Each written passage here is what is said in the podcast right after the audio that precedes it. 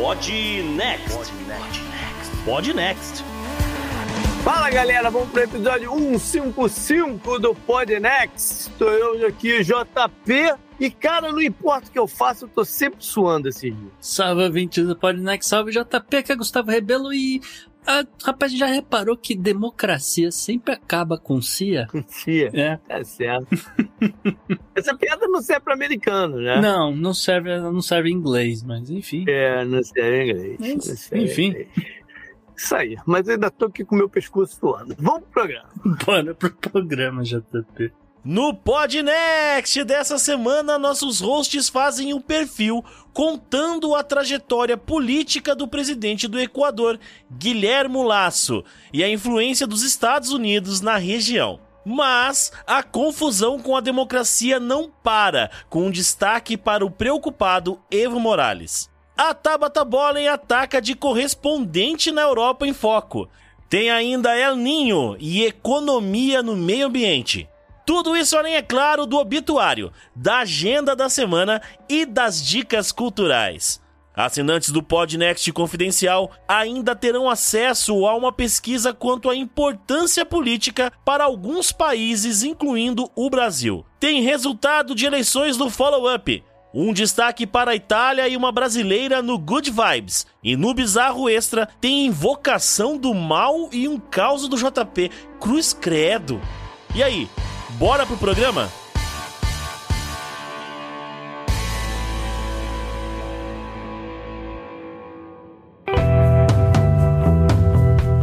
Assunto quente da semana.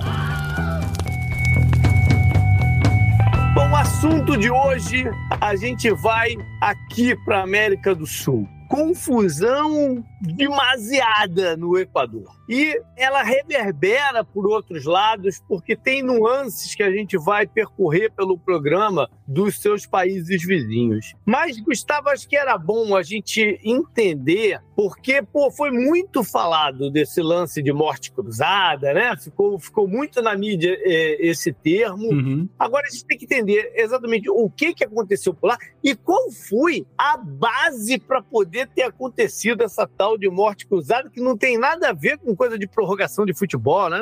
A primeira que veio na cabeça quando eu ouvi falar em morte cruzada, me veio uma parada de prorrogação, assim, Hum. e tal, não sei o que, não tem nada a ver. Né? A parada é muito mais séria. Sim.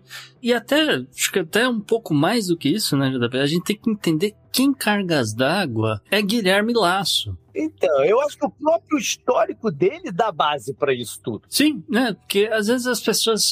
vá, ah, o presidente. do Equador Equador não é exatamente um país que chama muita atenção o tempo inteiro, tá na mídia, esse tipo de coisa, né?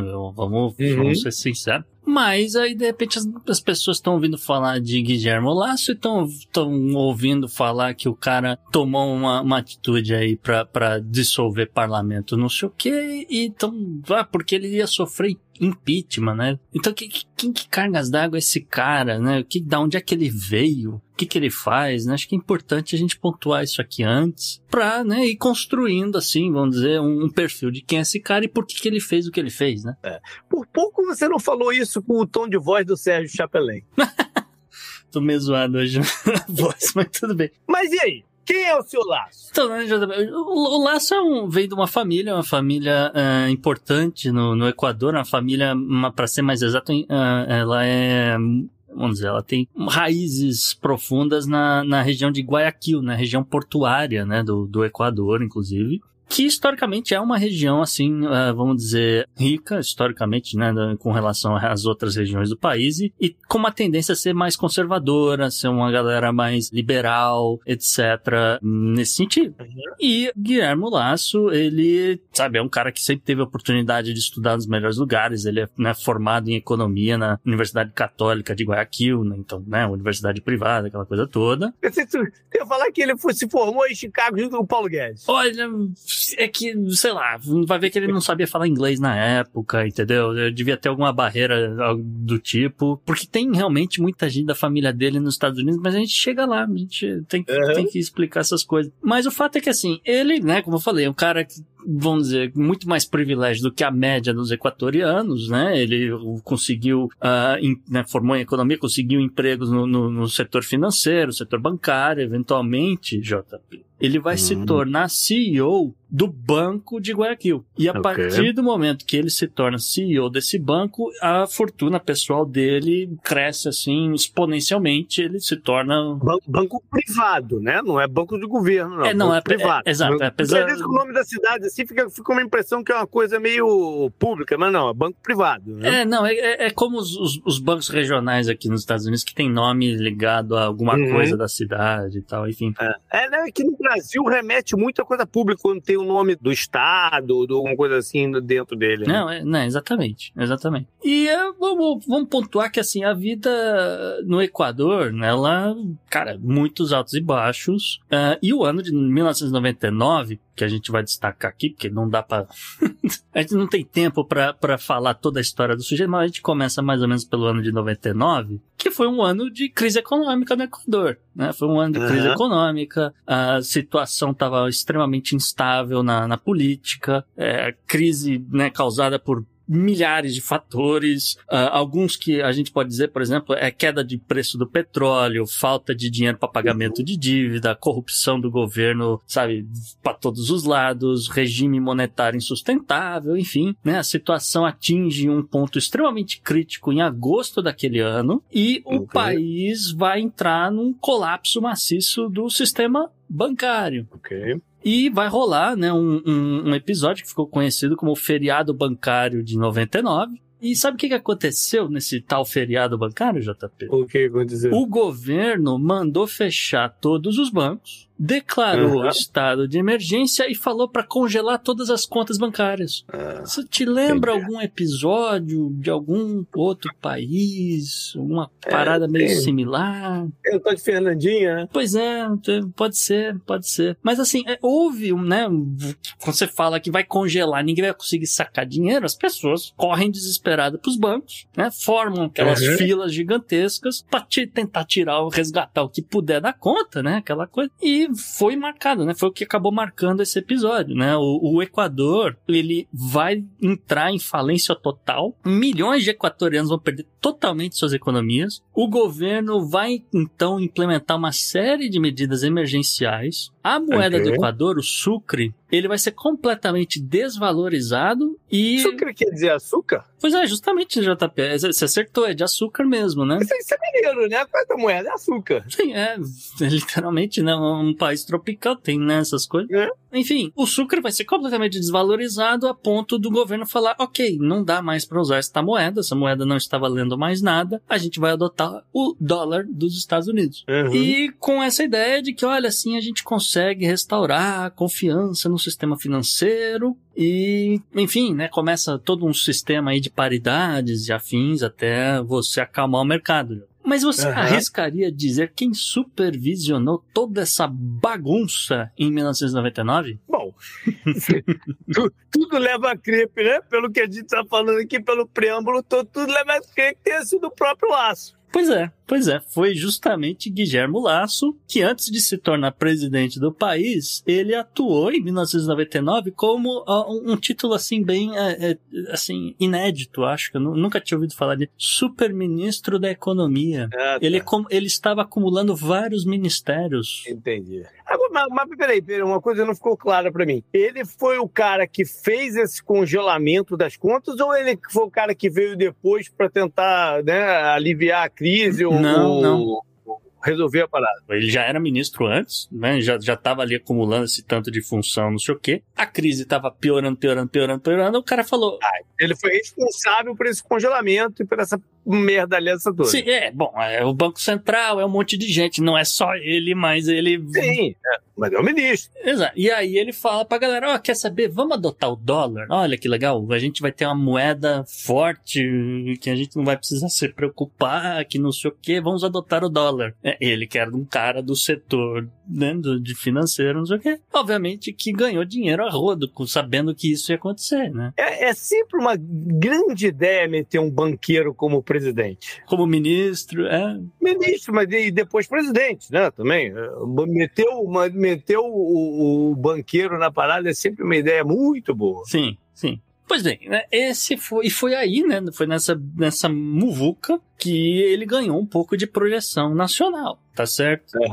Pro bem e pro mal, imagino eu. É sim, Né? sim. Tinha gente que odiava ele, então. já- Lógico, porque você falou que é uma quantidade imensa de pessoas perderam todas as suas economias, né? Uhum. É, não, exatamente, né? E aí, bom, aí ele, ele, ele vai fundar partido, ele vai tentar candidatura, etc, etc. A trajetória política meio que, né, começa aí. Ah, mas ah, o, o que a gente tem que eh, focar, né, agora que a gente meio que definiu como esse cara... A origem A dele. origem, né, do Então dinheiro ele dele. no panorama político aí e tal. É, ah, eu- e também, não, entendi. E também, é bom, o dinheiro ele já tinha como banqueiro, ele só deu uma engordada, né? Exatamente, né? Então, a partir do momento que ele dá essa engordada, JP, começa algumas coisas ficarem muito estranhas, né? Porque, pô, se o cara tá, né, tem um pouco mais de dinheiro, então ele tá, ele tá pagando os impostos em dia, né? Tem um monte de coisa. E, assim, nos últimos 20 anos, 20 e poucos anos aí no, no Equador, o nome do Guilherme Lasso meio que virou sinônimo de corrupção Uhum. tá? Virou o nome de, ah, quem que é o Guilherme Lasso? Ah, aquele corrupto lá, aquele cara que fez aquele, ma- aquela muvuca lá atrás e tal, não sei o quê. E assim, não faltam provas de que existe, esse cara tá metido em esquemas mil, múltiplos, etc, tá? É, JP, só pra você ter uma ideia, é que se aparecer no Panama Papers, no Paradise Papers e no Pandora Papers, ah, né, o seu nome três vezes, isso, né, não tem aquela brincadeira de pedir música no Fantástico, né? Então, Guilherme Lasso teria direitos a pedir música no Fantástico. Tá, mas tá lá, lá em- tá em todas. Tá em todas. Tá em todas. O que É o rei da offshore. é o rei da offshore. São milhares de empresas de fachada, cifras na nas casas de dezenas de milhões de dólares que o cara escondeu pelo Caribe inteiro para não pagar imposto, Uhum. entendeu? Uhum. É, existem dezenas de acusações envolvendo o nome dele com o crime organizado, tá? Milícias e tráfico de drogas no, no país. Também? Olha aí, que surpresa também. Pois é. Então, é, juntando assim o conjunto da obra, o legislativo do, do, do Equador meio que tentou é, iniciar processo de impeachment contra o Laço por pelo menos duas vezes só esse ano aqui, tá? Ah, tá. Mas aí agora a gente já tá falando dele presidente. Sim, né? é, Ele assumiu em que ano? Foi em 2020? É, foi é, 2021, 2021, 2021. que ele ganhou a eleição, sim. Tá. Então tá dois anos no poder e começou a pipocar vários, várias coisas, né? As pessoas olhando, vendo umas coisas estranhas, etc. E uma das coisas que chamaram a atenção aí para essas atividades ah, nada republicanas com, com Uhum. dinheiro desse sujeito foi, vamos dizer assim, o Fiat Alba, fazendo muitas aspas, que, que foi o que deu o pontapé para realmente os, os procuradores, né, o Ministério Público Aham. do, do Equador começar a investigar esse troço, foi quando o filho do cara, o Guillermo Henrique, É. ele de repente ele comprou um iate. Aham. Por que não? Comprei um iate, papai. E nomeou o iate de Elba. Não, mas Não, o, não, não. o- dinheiro desse iate veio de uma empresa que algumas pessoas diziam: Ah, essa empresa é sua, você não está declarando no seu imposto de renda, senhor Guilhermo Lasso. E aí ele falando: Não, eu nunca vi essa empresa na vida, nunca investi nessa porcaria, não tenho nada com isso, Uhum. etc, etc. Aí, né, investigação vai, investigação vem, etc. O, o Laço, enfim, vai reconhecer que, olha, realmente essa empresa aí no, no exterior, ela foi minha. Ela não é mais minha porque eu vendi. Então, não tem como eu ter usado o dinheiro de uma empresa minha para comprar um iate pro meu filho, né? Uhum. Mas é evidente que né, o, o, o cara estava usando todo o aparato do Estado para estar se blindando, para estar se protegendo, enquanto isso a, a popularidade do cara tá indo pro ralo. Né, Uhum. ah, e ele tentando, né? Aquela coisa de justificar o injustificável, tá? Sim. Nesse meio tempo também começa a chamar a atenção as atividades da esposa do Guilhermo Lasso, que é a Dona Maria de Lourdes. Olha. Essa dona Maria de Lourdes, JP, ela não estava muito satisfeita com a, a, a- mansão onde ela estava morando lá em, em- em- vamos dizer, no distrito de Guaiás, né, na, na região ali do, do, de Guayaquil e tal. Ela não estava satisfeita. Tá satisfeito. Então ela saiu, falou: Ah, vou, vou comprar uma casa nova, vamos, vamos comprar uma, vamos mudar, vamos para outra mansão, tá, não sei o quê. E aí, Jota, em 2019, essa, a, a, a Dona Maria de Lourdes, sozinha. Mas aí a gente tá falando antes dele entrar para presidente. Sim, é, é que, é, é, que só descobriram depois, né? Entendi. Só a caixa uhum. preta só abriu depois, né? Uhum. Naquele ano de 2019, Jota, a esposa dele, sozinha, comprou no nome dela cinco mansões, tá? Uhum. Um valor total de 2 milhões e meio de dólares. Né? Lembrando que a gente fala aqui dólares porque é a moeda né, do, do, do país, né? Aquela coisa. O patrimônio declarado do senhor Guilherme Lasso seria algo em torno de 40 milhões de dólares, né? Mais ou menos. Né? Mas assim, isso é o que ele diz que ele tem. Que ele não diz o quanto que ele já tem aí espalhado pelo resto do uhum. mundo, tá certo? E aí ele, ele tava ali recebendo dividendos do banco, porque, né, ele ainda não, não tinha se tornado presidente, mas ele ainda continuava como principal acionista lá do tal do Banco de Guayaquil. Okay. E ele, então, ele tinha aquela fonte de renda, etc. Mas como uh, uh, depois, uh, né, 2019, dois anos depois, ele é eleito, o salário oficial dele como presidente do Equador é coisa do tipo 5 mil dólares ao mês. o que é uma fortuna, tá? É uma fortuna em termos de Equador. Não, não, não, vamos botar em perspectiva. É uma fortuna se você for comparar com o que ganha a média da população. Exatamente. Né? Exatamente. Mas não é a fortuna em relação ao que ele ganha na, na no métier dele de banqueiro. Aí não é. Exatamente. É, é. É isso que a gente tem que botar em perspectiva, porque a gente volta lá atrás daquele programa da democracia, que eu sempre falo que a galera é mal paga. Sim. Entendeu? Por causa dessa, compara dessa outra comparação. Né? Sim, exatamente. É, em termos de, de Equador, Vamos, vamos explicar aqui por mim. Em termos de Equador, o salário mínimo do país é coisa do tipo 400 dólares ao mês. Ok, então 5 mil é, é, é um bom dinheiro para ganhar. É mais do que. É, é, é 12. Mas não deixa o cara milionário. Não, né? a ponto de comprar cinco mansões e gastar 2 milhões e meio cash. Né? Entendeu? E, ou mesmo que ele tivesse financiado esse troço em 30 anos, não, não, 5 mil não paga uhum. o, o, a hipoteca, entendeu? Não paga a parcela no final do mês, entendeu? Só que uhum. assim, o mais estranho é que depois que ele, ele virou presidente, ele falou: não, é, é o seguinte, gente, é, o orçamento do, do governo tá muito apertado. Então eu vou abrir mão de metade do meu salário. Olha como eu sou uma pessoa é. consciente das dificuldades do Equador. Pago... Pronto, resolveu o problema do país. Né? Vocês me pagam 2.500, a gente economiza 2.500 e tá tudo certo. Essa, é, essas ordens de grandeza, cara, eu não sei como é que as pessoas têm uma pachorra de, de fazer esse tipo de coisa, considerando as ordens de grandeza que se fala assim, em economia e, e, o que, que é um, um, salário. Faz diferença alguma se o cara ganha um, um, um dólar ou cinco mil. Faz diferença alguma. Né?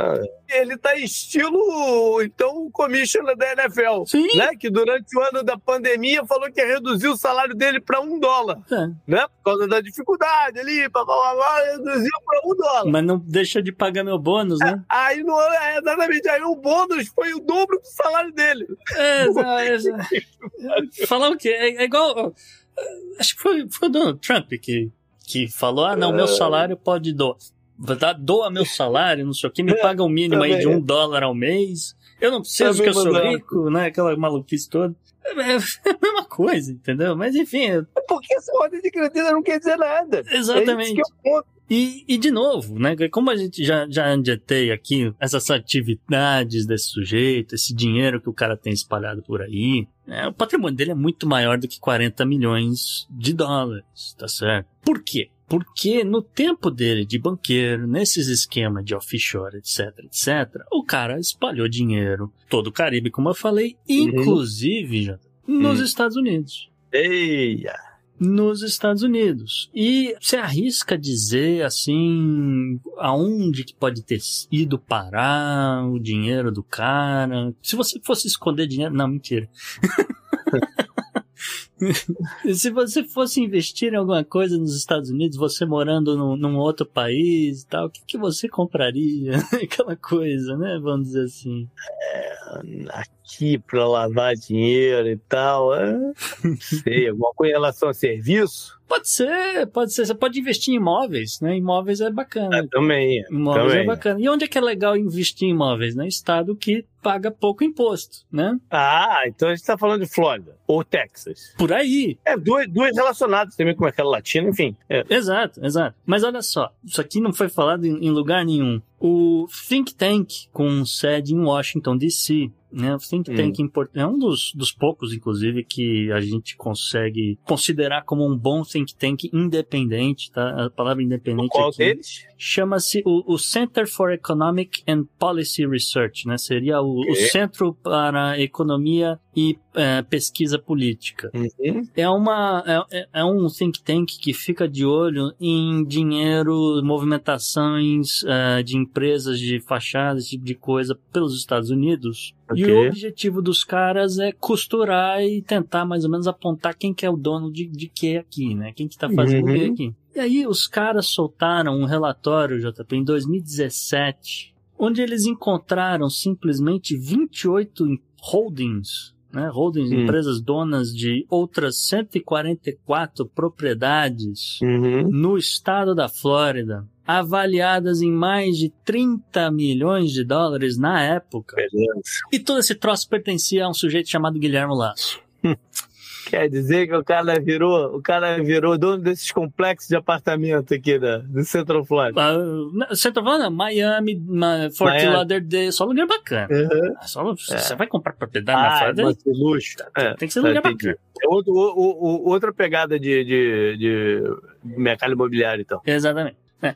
O, o- o segundo relatório, né, esse valor de 30 milhões que eles encontraram, na verdade seria até uma subavaliação, porque Uhum. ah, provavelmente eh, por- valeria muito mais em, em, em 2021, quando o, o, o Guilherme Lasso subiu. saiu candidato. E mercado subiu também. o mercado subiu, existe né, mais gente entrando. Desculpa, existe mais gente é, indo morar na Flórida, né, existe Uhum. uma procura por apartamentos, existe procura por apartamento de luxo, todas essas coisas, né? E, enfim, né, o, o, o- esse, esse think tank, né, esse Center for Economic and Policy Research, né, publicou esse relatório, publicou um, um segundo relatório quatro anos depois, né, dizendo que o Laço seria dono de ainda mais propriedades no estado da Flórida, pertencentes a outras empresas de fachada, às quais ele ainda estava ligado quando se tornou presidente do Equador. Só também, assim, com relação a, a- esse lance aqui de, de 2017, né, aconteceu uma coisa interessante no, no Equador nessa época. Né, a gente falou aqui, isso aqui é ainda o fim do, do governo do Rafael Correia. E esse cara era um reformista, ele passou um referendo, botou a galera para Uhum. fazer um referendo que acabou sendo aprovado. Esse referendo tinha a peculiaridade porque ele proibia políticos e funcionários do governo de depositar ativos em paraísos fiscais. E essa referenda, essa lei nova, daria um prazo de um ano para essas pessoas que tivessem ativos outro Resolver essa vida. é, ah, ou você se desfaz Traz desse troço, dinheiro, né?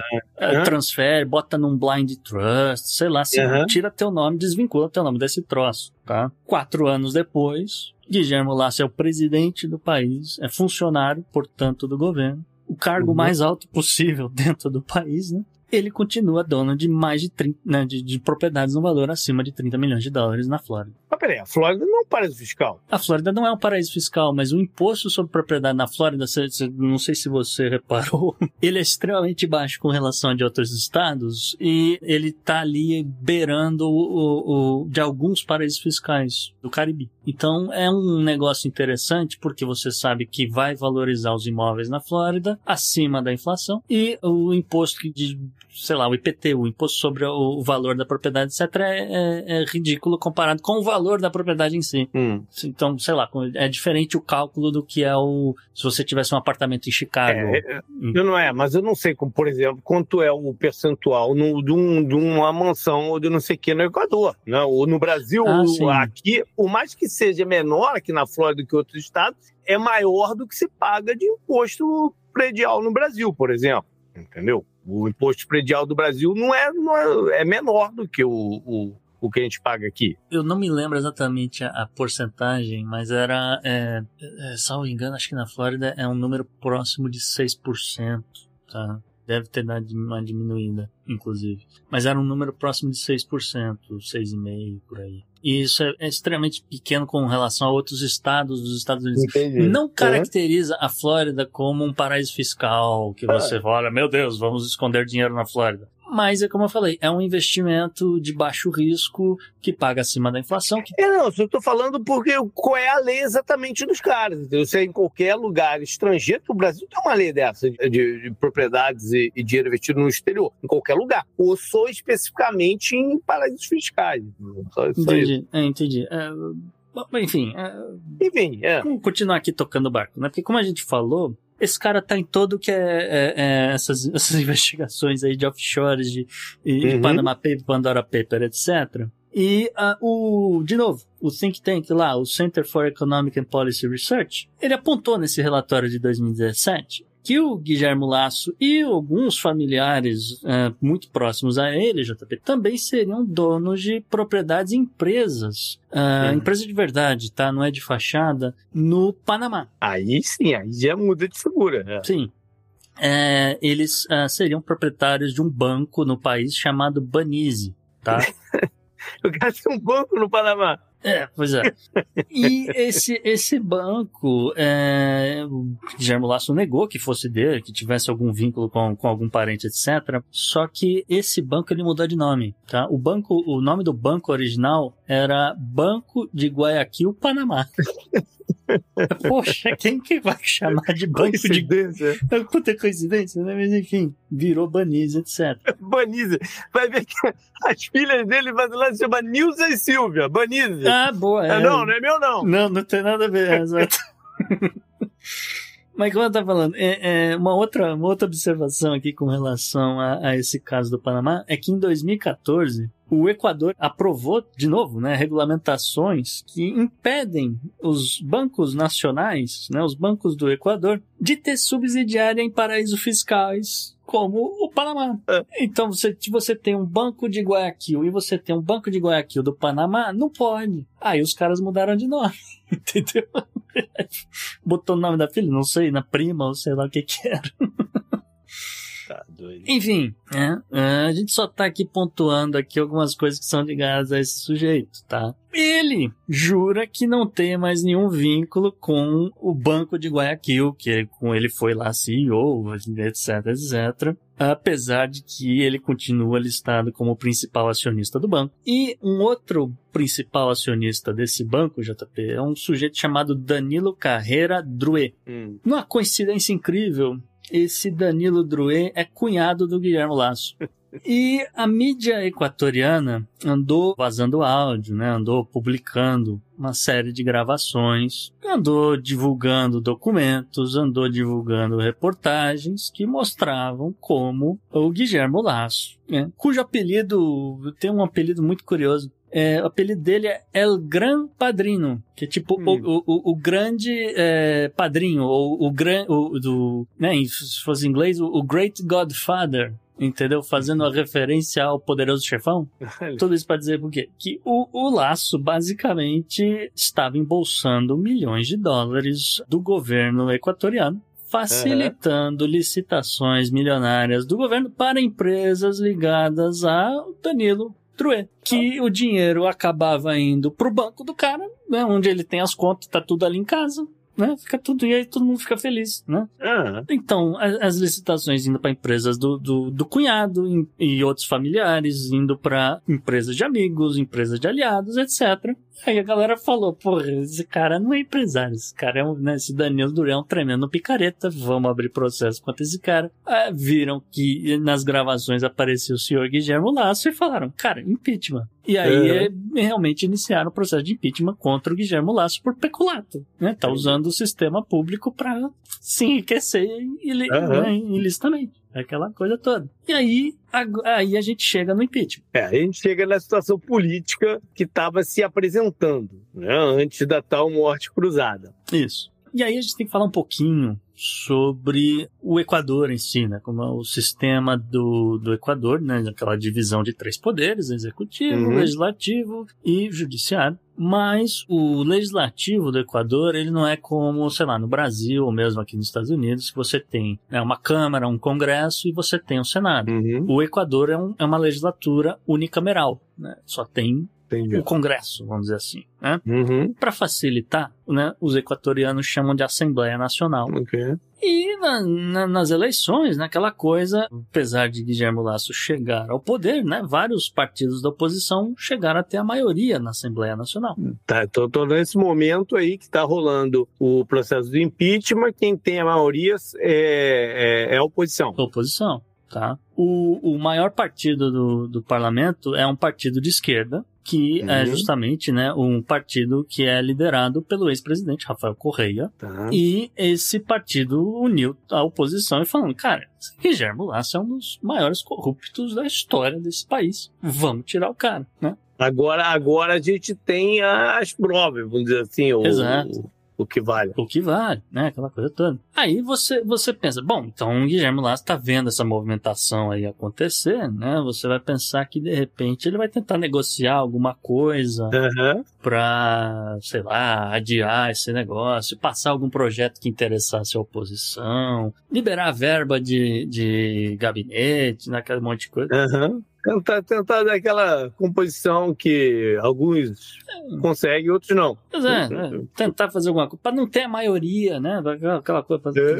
Mas né, ele viu que não ia dar tempo. Não ia dar tempo porque é, foi coisa do tipo: vamos abrir processo de impeachment? Vamos. A galera foi lá, votou, vai abrir. No, no período de entre abrir e você começar um julgamento, etc., o Guilherme Lasso falou: não dá. Eu vou então invocar, primeira vez na história do Equador, o tal do Uhum. mecanismo da morte cruzada. né? Que é a ideia de que o, o, o chefe do executivo e todo o legislativo vão ser retirados do poder e novas eleições vão ser convocadas em até seis meses. Tá, mas ela é cruzada porque ela, ela também. é, ela chama morte cruzada porque ela também pede a eleição do presidente. É todo mundo. É todo mundo, caiu todo mundo de uma vez, entendeu? Cai todo mundo. E Ele ia tomar um impeachment e cai sozinho. Isso. Não tomou impeachment, caiu todo mundo, sendo que provavelmente o impeachment ia deixá-lo inelegível para um pro futuro próximo. Ah, se ele né? não fosse preso, que é uma- né? Ou preso ou, ou no mínimo ine- inelegível, que é uma coisa normal de processo de impeachment. É que, é que eu não sei se. Eu, eu- realmente não, não tenho tanto conhecimento assim, com relação às leis do Equador, se a pessoa Uhum. pode ser candidata se ela estiver presa. É, mas provavelmente. Ah, bom, sim, tudo bem, mas eu Porque tem país que pode, por exemplo, Estados Unidos pode. É, pode, mas, explicou ma- ma- isso. mas o processo de impeachment, geralmente, quando passa, o, ele traz esse aspecto de inelegibilidade pro- no futuro próximo. Sim, sim, tem, tem, tem coisas desse tipo, sim, você tem razão. É, que eu não sei se também se. É, eu acho que exatamente como é lá, Como é não sei, lá, mas é. normalmente tem, é alguma coisa assim. E aí, é, é como eu falei, é a primeira vez que ele usou esse troço, em teoria não tem mais legislativo, ele não é mais um presidente, mas o país também não fica a ver navios. Vem cá, essa parada, essa parada de morte cruzada, o cara pode pedir do nada, Não, sem justificar a parada de uma coisa, ou apresentar para um terceiro poder como o judiciário, por exemplo, não, tudo bem, vai. É só isso, assinou, pronto, acabou. É, não, não, foi bom que você levantou isso daí, porque realmente é, é, eu, eu ia trazer isso depois, mas tudo bem, a gente faz isso agora. Que é o seguinte, né? O, o, o mecanismo que, que, que, vamos dizer, que ativa esse negócio, realmente ele existe, ele está na Constituição. É o artigo 148, que, que tiver curiosidade de ler a Constituição do, do Equador, né? A gente, a gente vai poupar seu trabalho, mas quem quiser É. pode ir lá conferir artigo 148, ah, que diz que, ó, nu- nu- numa situação, o, o- o texto é mais ou menos assim, numa situação é, de crise no país e numa situação de comoção nacional, o presidente tem o poder de dissolver o, o- tanto o legislativo quanto o poder executivo e organizar em eleições em até seis meses. Nesses seis meses, para fins de facilitar essas eleições, etc., o presidente passaria a governar através de decretos. Tem uma morte cruzada, porque um morre de verdade, né? Exatamente. Esse é um grande drama da coisa. É, são, são dois dramas. Né? O primeiro é assim, é que o, o cara do nada, ele vai passar a governar por decreto, assim, ele não é o presidente, mas ele passa a ser um ditador. Na É, na teoria. é a parada é meio, a parada é meio esdrúxula, né? Se, se a pessoa é uma morte cruzada, tu tinha, tinha que sair fora, o cara também morre todo mundo, mas não. É, ah, você tem que sair, mas aponta um cara interinamente para organizar esse troço, né? Seria um pouco mais razoável, também acho. Mas a primeira, a primeira parte é, é essa, que o cara, olha, a partir de agora, se amanhã eu falar que, sei lá, é, é sexta-feira é dia do sorvete, todo mundo vai tomar sorvete na sexta-feira, Aham. né? Ele é um, ele, ele vai governar por decreto. É, é, eu não, eu não vou chamar de ditador, porque ditador é uma outra coisa, mas é um poder totalitário esse. É né? um poder totalitário, né? Com certeza. É, é, é porque não, não existe o checks and balance, né? Não existe Sim, verificações é e contrapontos, né? Pesos que e ele, for, o que ele decretou está decretado. Exatamente. Ah, existe um limite. Existe um limite que ah, ah, você vai, passa um decreto e a, a- vamos dizer, a Suprema Corte do, do, do Equador, que que eu não sei exatamente o nome, mas seria o equivalente ao STF deles, Aham. eles eh, podem olhar e falar, não, esse, esse decreto é muito absurdo. Sei lá, sorvete na sexta-feira. tá? É, é, é muito. é, não, não vai ter sorvete para todo mundo na sexta-feira. Ponto. Uhum.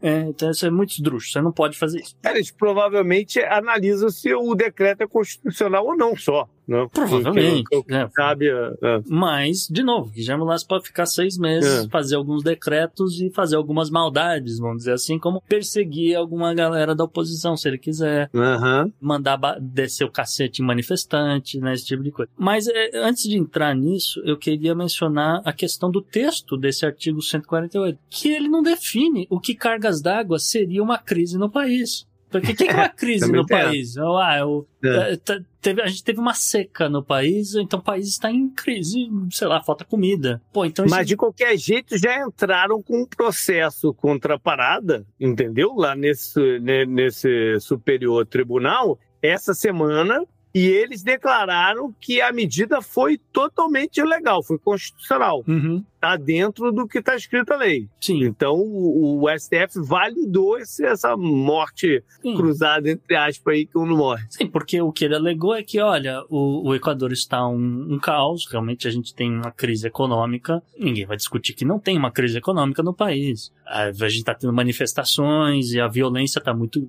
tá- tá- a violência está muito grande. A taxa de homicídio no Equador deu um salto grande, é extremamente significativo. Então você fala, cara, na ordem pública tem uma crise aqui, ninguém vai discutir que não tem, tá? E Uhum. comoção nacional é uma parada também que é não, não tá É. definida nessa Constituição, que pode ser, sei lá, cara, morreu É. a Tina Turner. Então as, as pessoas no, no Equador, que são muito fãs de Tina Turner, estão extremamente tristes, estão extremamente comovidas. Ah, vamos baixar o.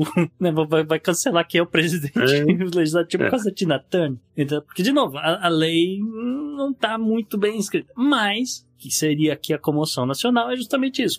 As pessoas estão revoltadas, as pessoas estão na rua, as pessoas estão eh, eh, se manifestando contrárias ao governo do sujeito. Logo, justificaria esse troço. Uhum. Enfim, é, é- é o, e como você falou, o STF, é, é, o Suprema Corte dos caras falou, não, tudo bem, tá, é, aceito o seu argumento. Ah, bom, e de qualquer forma, ele, se, ele está ocupando esse cargo de, vou chamar de ditador entre aspas, Uhum. é um ditador temporário, né, com, é, supostamente só vai valer por seis meses. É, porque ele tem um prazo para marcar a eleição. É. Mas se eu não me engano, Gustavo, esse prazo venceu no dia 24 de maio. É, Que era, ele, ele deveria ter marcado já até o dia 24 de maio. Não tem, e não tem, não foi, não, não aconteceu. não, é, entrou, entrou sim, É, foi assim no, no, no apagar das luzes, a eleição te- seria marcada no, no, pro dia 20 de agosto. Hum, Se você fizer mais ou menos as contas, não é exatamente seis meses, até menos. é até mesmo. É, e ele mesmo, Guilherme Lasso, falou: Ah, não, eu, eu, eu não vou disputar, eu quero sair da vida política. Deu um, deu um migué desse aí, que eu, eu, eu não sei se eu acredito muito nele. É. E a gente vai ver, a gente vai ver se lá para agosto realmente ele cumpre tudo isso que ele tá dizendo. É, ou se coisas. Ah, é verdade aqui. No meu, no meu negócio aqui de eleições pelo mundo já está marcado aqui, dia 20 de 20 de agosto. agosto, né? É, é, Equador. Beleza. Então, e aí a gente vai ver se o cara vai fazer aí o que ele tá fazendo. A gente vai ver como é que vai ser essa eleição, se vai ser uma eleição de verdade, se vai ter campanha, como vai ser essa campanha, se vai ter fundo de campanha, etc. Limites de horário de transmissão de TV e rede social e o diabo 4. Enfim, ele tá organizando uhum. esse troço todo. Né? A gente vai ver se o cara vai realmente sair candidato ou não e assim por diante, tá? Agora, isso posto tem também um fator aqui que eu acho que é crucial. Eu acho que é crucial para validar também ele continuar no poder. Assim, como eu falei, um ditador entre aspas. E sabe-se lá o que pode acontecer no futuro? Uhum. Porque os militares do Equador divulgaram vídeos, né? O chefe de polícia de não sei da onde, o chefe do exército de não sei da onde, o chefe da guarda de não sei o que lá, toda essa galera veio a público dizendo que, olha, a gente acredita em Guilhermo Laço, essa pessoa bondosa, essa pessoa que está sendo perseguida politicamente nessa caça às bruxas da oposição. Ou seja, eles estão eles estão é, fechados com é, dando dando uma introdução que pode haver um, um, golpe de verdade. Até agora foi constitucional, mas pode haver uma, uma mudança aí na regra do jogo. Exato. E não seria a primeira vez no, no Equador, seria já a 39 nona vez que o país sofre um golpe de Estado. E aí, enfim, essa vez com, com, uhum. com militares ou não, a gente não sabe. E de novo, né? Como eu falei, generais, chefes de polícia de Aba 4 apoiando o cara. Eu tentei dar uma pesquisada, JP, para descobrir hum. por quê. O que, que, que, que o laço pode ter feito ou não para trazer militares, para trazer esses chefes de polícia, etc, uhum. pro lado dele, para ver se, sei lá, às vezes o cara aumentou o salário, né, destinou mais verba, é. você fez alguma, alguma coisa nesse sentido, tá? E eu não achei nada assim que eu acho, sei lá, uma informação vamos dizer. Enfim, eu não, não achei nenhuma uma fonte muito confiável com relação a isso, porque existe muita especulação. Ah, até porque pode ser uma. É, pode ser uma coisa de promessa futura também, né? Poderia, vamos, poderia. Vamos, é, vamos atender os interesses de vocês aí é, logo, logo. Sim, mas eu achei uma coisa muito curiosa. Hum. Em 2021, quando o Guilherme Lasso sai candidato, os Estados Unidos, governo Trump. Hum. Governo Trump anuncia que está disposto a ajudar a pacificar o Equador e o governo Trump destina 6 milhões de dólares para o, o fundo da Polícia Nacional do Equador. E esse é, é um bom dinheiro, uhum. mas não é um dinheiro também para comprar todo o sistema. Sim, né? é, eu até, até dei uma olhada nisso. É, é, o, o salário de um policial no Equador é coisa do tipo 700 dólares ao mês. E, e uh, seriam mais ou menos uns 60 mil policiais no país inteiro. Uhum. Então, não, 6 milhões para 60 mil pessoas não é muito dinheiro, etc. Mas se você, de repente, pode comprar um carro, um, um reformar uma, um departamento de polícia numa cidade aqui, numa coisa colar, então acho que tem, existem benefícios para essas pessoas, de repente. Não, não, pode estar no componente, mas não é, é, não é, não é um montante de dinheiro que. Né, não, não é nada exorbitante. do, de um país, né? Então, ia dizer. Mas a gente tem que avaliar o papel dos Estados Unidos nessa relação com o Equador, né? Porque tem uma parada que eu falei quando estava, né?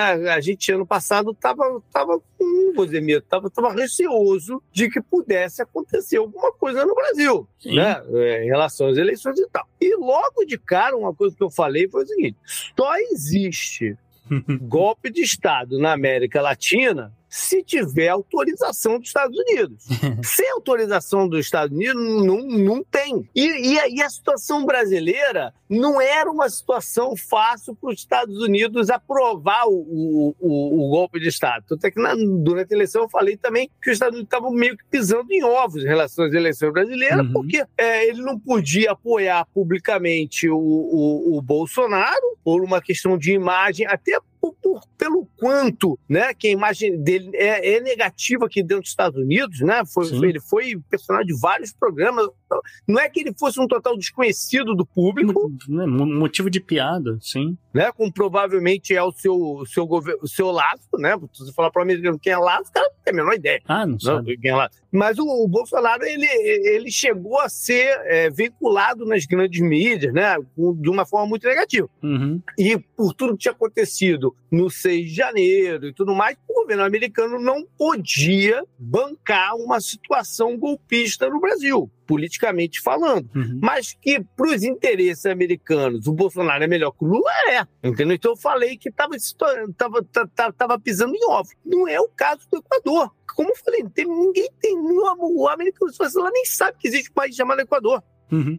Então, e, e, eu acho que você tem razão, que realmente o, o, a situação do Equador é muito diferente da situação uh, do Brasil uh, no ano passado. A situação do, do Equador 2023 é, para as pessoas terem um pouco de, de noção, né, o, o, governo Biden está apoiando o Guilherme Lasso 100% aí uhum. nessa dissolução do parlamento, tá certo? Ou da Assembleia Nacional, desculpem. O que, sei lá, de repente isso pode ser um escândalo, né? Vamos, vamos ver aqui. Vou deixar aqui para as pessoas pensarem, na verdade, essa é, é a nossa função hoje, né? Imediatamente, né, após aí essa derrota, vamos dizer, uma derrota política do Guilherme Lasso. Ele apelou, né? Apelou, perdeu. Apelou, foi lá, dissolveu o, o cargo dele, dissolveu lá a, a, o, o, legislativo, etc. Né? Imediatamente após isso acontecer, o embaixador dos Estados Unidos do Equador, um sujeito chamado Mike Fitzpatrick, ele soltou uma declaração, tá? Hum. Aspas para esse sujeito. O governo dos Estados Unidos respeita os processos internos e constitucionais do Equador. Continuaremos trabalhando com o governo constitucional, a sociedade civil, o setor privado e o povo equatoriano para enfrentar nossos desafios e objetivos comuns, como a democracia, a segurança e o desenvolvimento econômico, incluindo a proteção do meio ambiente. Fecha aspas. Né?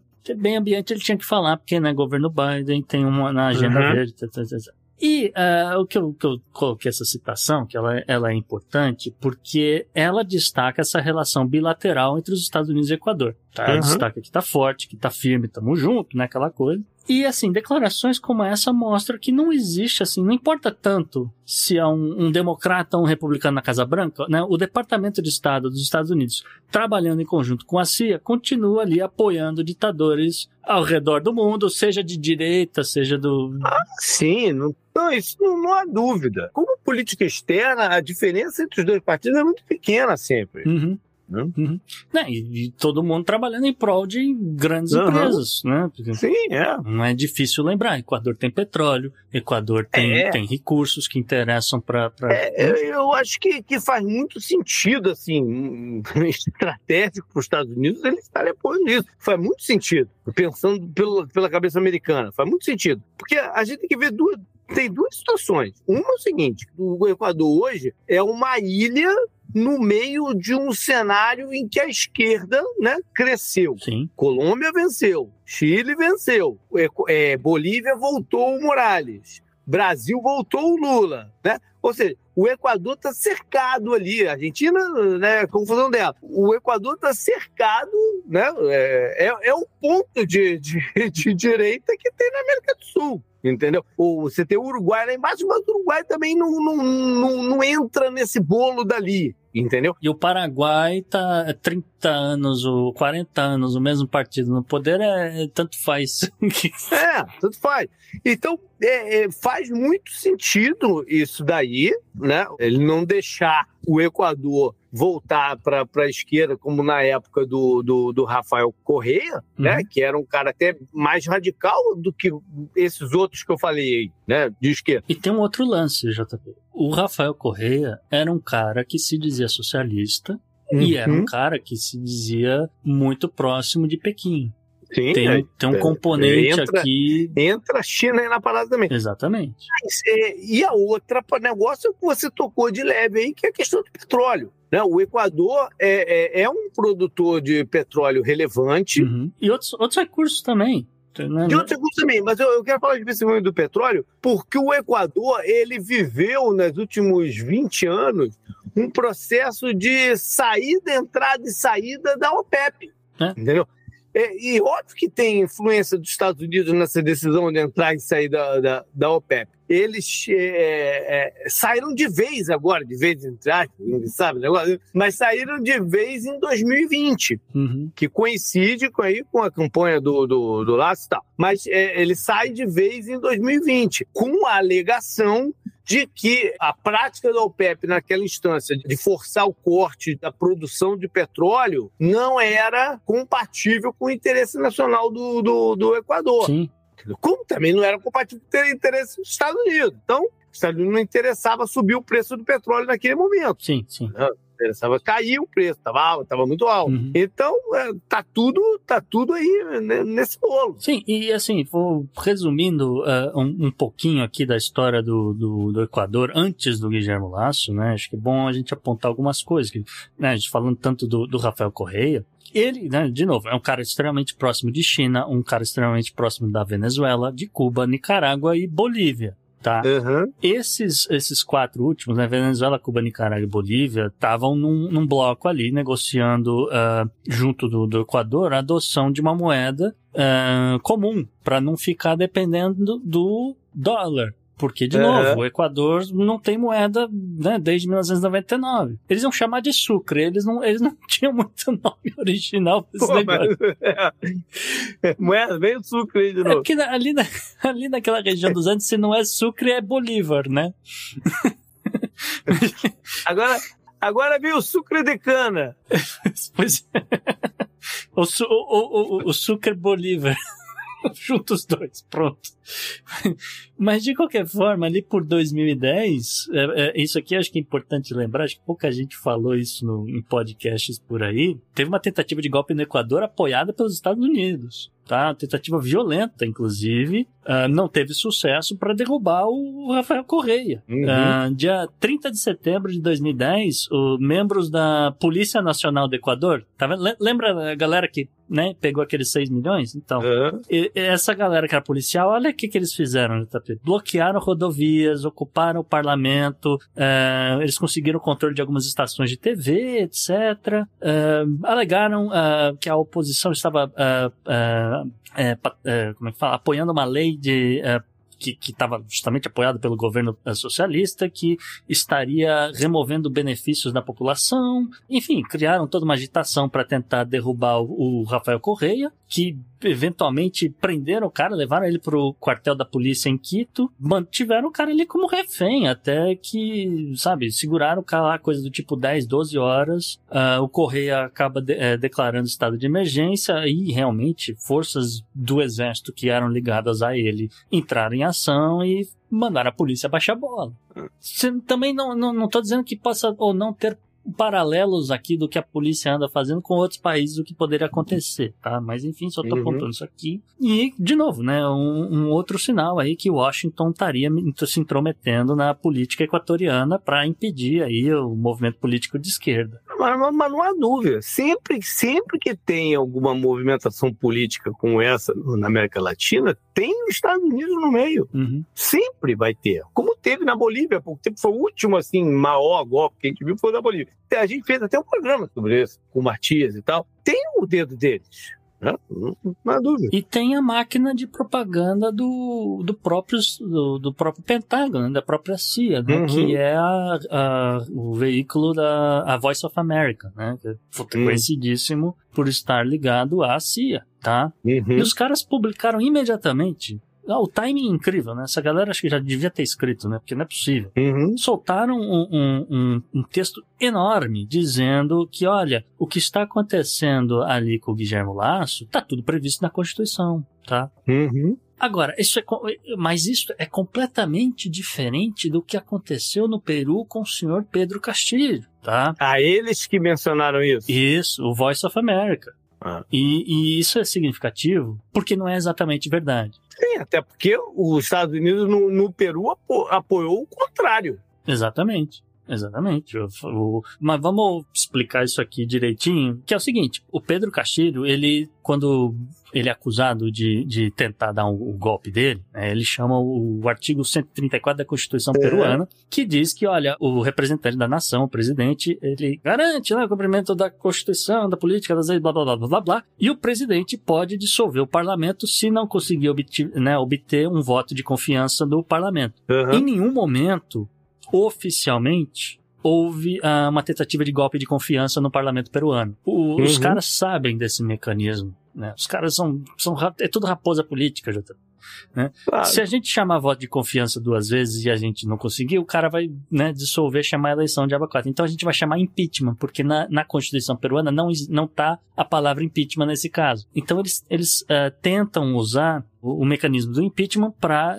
né, justamente tirar o Pedro Castilho uhum. e não dar a ele esse poder de uh, dissolver o, o, o parlamento. Só que aí o. É, rolou aquele autogolpe, aquela é, Só que aí o Pedro Castilho fala, pô, mas é, o, o que, que vale mais? Um voto de confiança ou você imediatamente abrir um processo de impeachment? Entendeu? Esse é o argumento do Pedro Castilho para falar que, cara, me derrubaram aqui, entendeu? Mas Será que é a mesma coisa? Tecnicamente, será que não é a mesma coisa? Sim, enfim. Uhum. Ele não teve tempo de, de, de disputar isso no, no, no, Supremo, etc. Uma outra tentativa que ele, que ele tentou alegar é que ele formou gabinetes ministeriais uh, várias vezes e a lei prevê que, olha, se o gabinete uh, ministerial for rejeitado por pelo menos duas vezes, ele também poderia dissolver o, o parlamento no, no Peru, tá? Tecnicamente, o, o, o, parlamento falou, ah, fulano Beltrano, não sei o que, pode. Aquele outro cara ali, não. Aquela outra pessoa lá, não, etc. Só troca esses dois nomes pra gente tá bom. E foi realmente o que aconteceu em 2022, lá por volta uhum. de março. O parlamento acabou aprovando o gabinete do senhor Pedro Castilho. Então, de novo, tecnicamente, você olha e fala, bom, o gabinete que eu queria não é exatamente o que eu queria, porque tive que trocar uns nomes que vocês mandaram. Mas se eu botasse para votar, Vera, os nomes que eu queria, vocês não iam aprovar. Então, de novo, será que eu não poderia ter dissolvido? É, então, não, de novo, não teve como ele levar uhum. isso a tribunal, judicializar, etc, etc. E, de novo, uma. uma o... É, não, peraí. E, de novo, a gente destaca aqui a postura dos militares, Jota, né? Uhum. Porque se de um lado do Equador os militares estavam lá apoiando o, o Guilherme Lasso, que estava agindo de acordo com o que diz as leis, a lei e a Constituição, do lado do Peru os militares se voltaram contra o Pedro Castilho.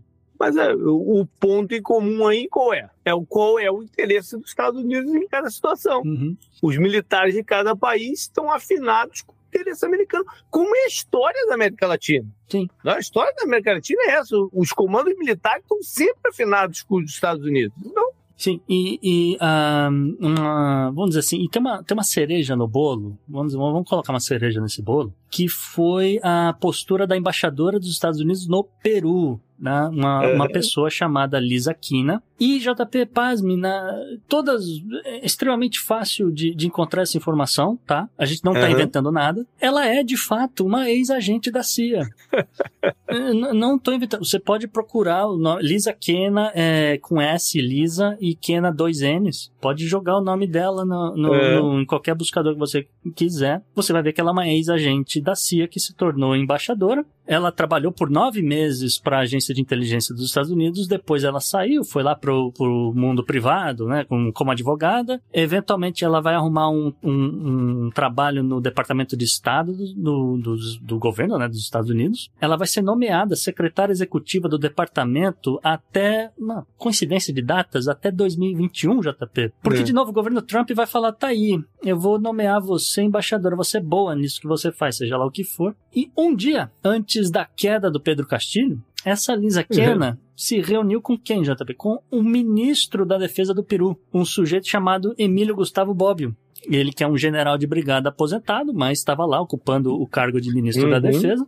E, né, como eu falei, se reuniu com ela, existe esse documento, né, esse documento é público mostrando uhum. que, que eles se encontraram. E uh, no dia da queda em si, o Emílio Bobbio, ele ordena que os militares não obedeçam né, às ordens do presidente, que eles o removam, né? Removam o, o, o Pedro Castilho do poder e o prendam. Prendam ele até que uhum. se chame em julgamento. Que não aconteceu, né? É. Enfim, removeram Pedro Castilho do poder da marra. É, mas é, é, tudo, é tudo totalmente compatível com a história da região. É sempre assim. E o timing, né? E o timing indica aí essa presença dessa pessoa que, como a gente falou, coincidência ou não, ela trabalhava para a CIA, trabalhava para o Departamento de Estado, enfim.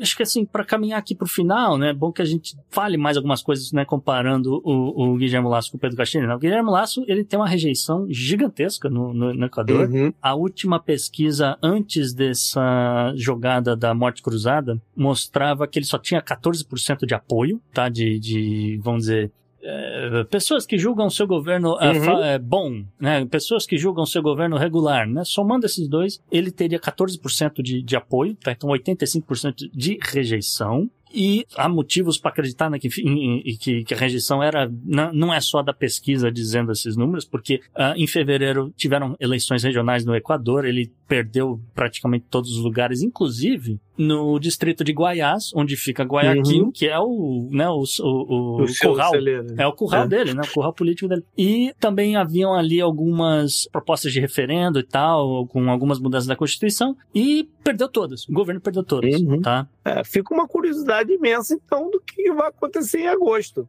Sim. Né? ou até agosto, se vai rolar a eleição mesmo? Né?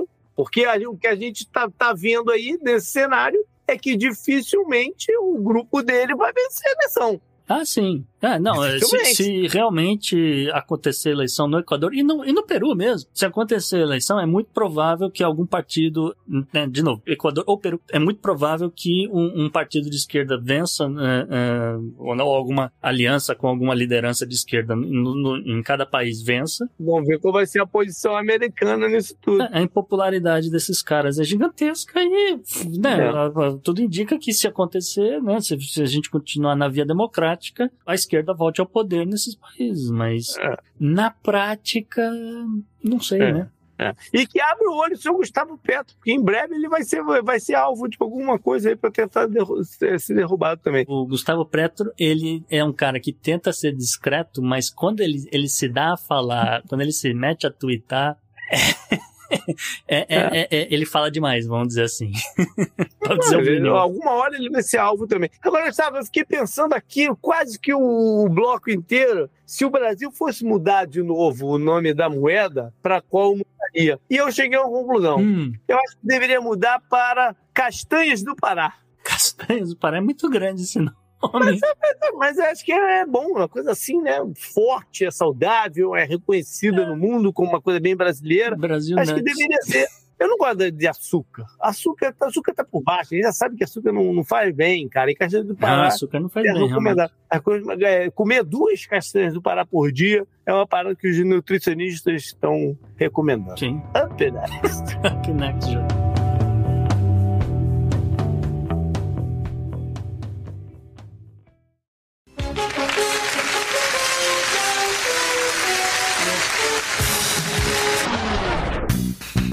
E vamos ficar aqui mais ou menos na região personagem da semana, o senhor presidente da Bolívia, Evo Morales. Por quê? Pois é, JP. Alguns desdobramentos, algumas coisas que continuam acontecendo, a gente vai destacar aqui porque não, não tô vendo nenhuma mídia da região destacar isso aqui com, com o valor que realmente, né, com, com o destaque que realmente merecia. O Evo Morales virou destaque aqui da, da personagem da semana porque ele chamou atenção para um caso que, de novo, tá passando desapercebido e eu acho que, né, de novo, a galera deveria prestar atenção. Ele soltou a seguinte mensagem nas redes sociais, aspas para Evo Morales. Estou muito preocupado com a decisão do hermano, presidente do Chile, Gabriel Boric, por apoiar o governo ilegal e ilegítimo de Dina Boluarte na presidência provisória da Aliança do Pacífico justamente quando foi autorizada a intervenção militar dos Estados Unidos no Peru. Parece que o hermano presidente do Chile esquece que Allende foi vítima do intervencionismo da CIA. A presença das Forças Armadas dos Estados Unidos em território peruano corresponde ao plano de intromissão do Comando Sul para usurpar os recursos naturais da região, especialmente o lítio, o ouro e a água potável. Autorizar a entrada de tropas ameaça a paz da América Latina. Fecha aspas para Evo Morales. 100% correto ele. Né? E para quem não viu esse troço, né, é importante a gente contextualizar. Evo Morales estava se referindo ao encontro entre Boric e Boluarte. Né? O Boric foi até Lima encontrar com a, a, a atual, seria a, a, presidenta provisória do Peru, Uhum. que deveria ter chamado eleições no, no país, né? Aquele, aquilo que a gente falou, você tem aí um período de seis meses para marcar a eleição e, e realizar e fazer acontecer. Mas ela não fez. Uhum. Ela não fez. Ela continua no poder, ela continua governando, estão passando as leis no Peru, né, aquela coisa toda. E como ele aparece ao lado dela, houve ali uma mudança de posicionamento do Chile, porque até então o, o, o Chile estava apoiando a decisão, vamos ver, da, da, da, maioria dos países dessa Aliança do Pacífico, né? É, que é bom a gente explicar também. A Aliança do Pacífico é um grupo formado por México, Colômbia, Peru e Chile. Okay. Qual que é a ideia aqui desse grupo? É facilitar a importação e exportação de diversas commodities de um país para outro, eventualmente uh, acumular esse troço todo no México, e uma vez que vire ali produto mexicano, você escoa esse troço para dentro dos Estados Unidos e Canadá. É, Uhum. Parece um baita, né, um baita negócio. Ah, então o que ele está apoiando é que ela vire a presidente é, do momento desse, de, dessa aliança. Agora eu entendi. Sim, só que aí é que tá o, o, o pulo do gato. Se Boluarte vira presidenta da Aliança do Pacífico, uhum. que um- legitima ela no Peru. no- legitima ela como presidenta no Peru. E ela já está começando a ensaiar a sair candidata em 2026. Uhum. E como ela não foi eleita democraticamente, ela teria direito a, a candidaturas futuras, aquela coisa. Pode se perpetuar lá no Peru, mas isso sabe que não acontece, né? Perpetuar Pois no é. Peru, sabe que não acontece, mas, é, mas ela pode, Pois é, pois em é. teoria. Enfim, é, e, e- de novo, a Aliança do Pacífico é extremamente importante. A gente está num momento complicado da economia mundial. Você conseguir escoar o tomate, batata, os, os, os avocados, o mesmo lítio, cobre, etc, etc, dentro, para dentro dos Estados Unidos, né? Um volume grande, pegar dólares, trazer de volta para o país, todo mundo quer. Né? Olha Uhum. para a Argentina, se pudesse, estava fazendo qualquer coisa pra- né, similar, né? E, e então, e aí a, a birra do Evo Morales, olhando o que aconteceu no, no com o Boric, foi essa, foi apontar e falar, cara, você tá dando legitimidade a ela, você disse que não faria isso, tá? O presidente do México, o Manuel López Obrador, é o cara mais vocal nesse exato momento do, né, desses países do grupo, a contestar, Uhum. de fato, o, o- o governo de Diana Boluarte. Rolou Ok. um mal-estar, tá? aliás, tem rolado um mal-estar aí já tem alguns meses. Nível, não converso mais com esse embaixador aqui do Peru no México, pode ir embora. E volta embaixador do, do México do, que tá no Peru pra casa. Eu não sei Ok. se vou mandar outro, talvez eu mande mais alguém depois. Então, tá, tá, tá um azedume geral, tá? Aí, de novo, Gustavo Petro, é, é, na, na Colômbia, também tá olhando pra esse troço todo, não reconhece o governo Boluarte, mas ele, ele tende a ser discreto até que dá na telha dele e ele descamba a, a jogar tudo que tá dentro dele pra fora. Então, nesse exato momento, ele não se pronunciou com relação ao Boric, pelo menos até o, o último momento aqui de, de gravação. O Peru,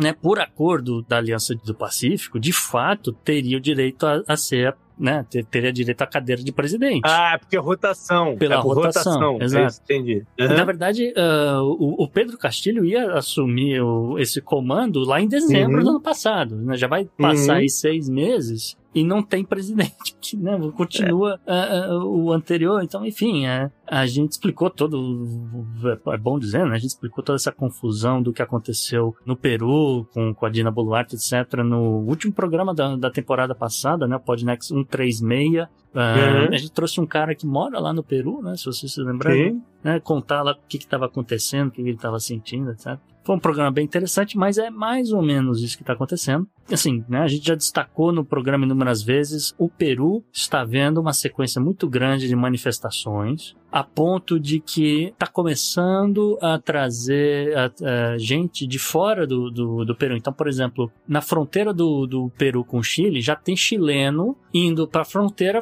querendo protestar junto com os peruanos. Uhum. O governo provisório do Peru pediu pro governo Boric para colocar tropas ali na fronteira para não deixar os, os chilenos irem Uhum. protestar no Peru, cara, porque tá, tá realmente uma confusão danada. E, o, o- obviamente, que né, o policiamento, os militares peruanos, não sei o que, já não estão dando muita conta dessas manifestações no país. Então, de fato, tem aí uns, uns cinco dias, né, cinco, seis dias né, de hoje aqui que a gente está gravando esse negócio, que o, Congresso peruano foi lá e votou uma lei que autoriza os Estados Unidos a colocar tropas militares para, é, aspas, né, fins de cooperação e treinamento de tropas peruanas e assim retornar aos poucos. Quer dizer que os Estados Unidos vai manter a paz ali na fronteira? É, então, como, como os Estados Unidos mantém a paz na fronteira da Líbia, na Síria, no Sudão, tá na Etiópia, na Ucrânia.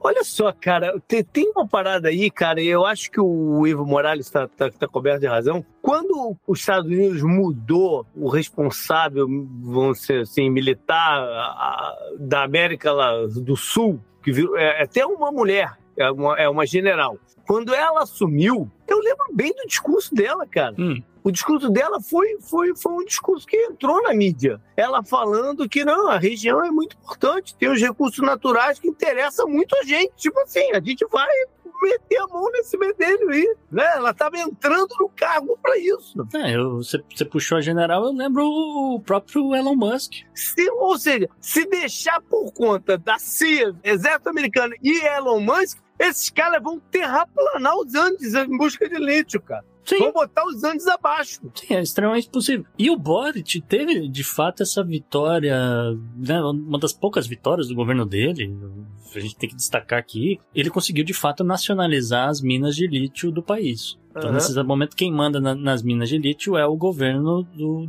né, o governo do Chile. Não é mais iniciativa é. privada. Então eu não sei se ele resolveu apoiar a Dina Boluarte, porque agora, de repente, né, pode ter recebido alguma mensagem dizendo que, ó, cuidado aí, tua casa pode cair no Chile, hein? Não sei, é. tô, tô especulando. Pode ser. Não sei de Pode nada. ser, mas também, ao mesmo tempo, você deixar o exército americano ali é um passo a mais para a casa cair. É, é, é dúbio. Exatamente. E, e, eu queria também encerrar lembrando que, assim, rapidamente, o governo Lula, em dezembro, ainda em transição, sem ter acesso a outras informações, etc., do Itamaraty, sem conversar com outros líderes né, no mundo, etc., porque tinha acabado de encerrar a campanha, uhum. soltou uma carta dizendo que, olha, eu realmente estou vendo aqui o processo democrático no, no Peru e eu estou reconhecendo que o processo foi respeitado e eu espero que, né, Dina Boluarte, nessa função dela, chame eleições, etc., e que o Peru seja uma, né, sendo uma democracia, porque é um país importante, tal, tal. Então, basicamente, ele reconheceu o poder de Dina Boluarte provisório, pelo menos o poder provisório, tá? tá, ouvinte? Não uhum. jogue pedras. E agora, eu acho que seria importante ele falar: bom, não chamou eleição. Tem tropa americana atuando na América do Sul para fins de, aspas, né? Treinamento e cooperação, JP. Uhum. E se os caras botam tropa depois na Bolívia? E se bota tropa no Chile? E se bota tropa é. no Brasil? E se bota, entendeu? Na Colômbia? É. Uhum. Né? Seria importante o, o principal líder regional se posicionar e falar alguma coisa. Vamos ver. Up next. Up next.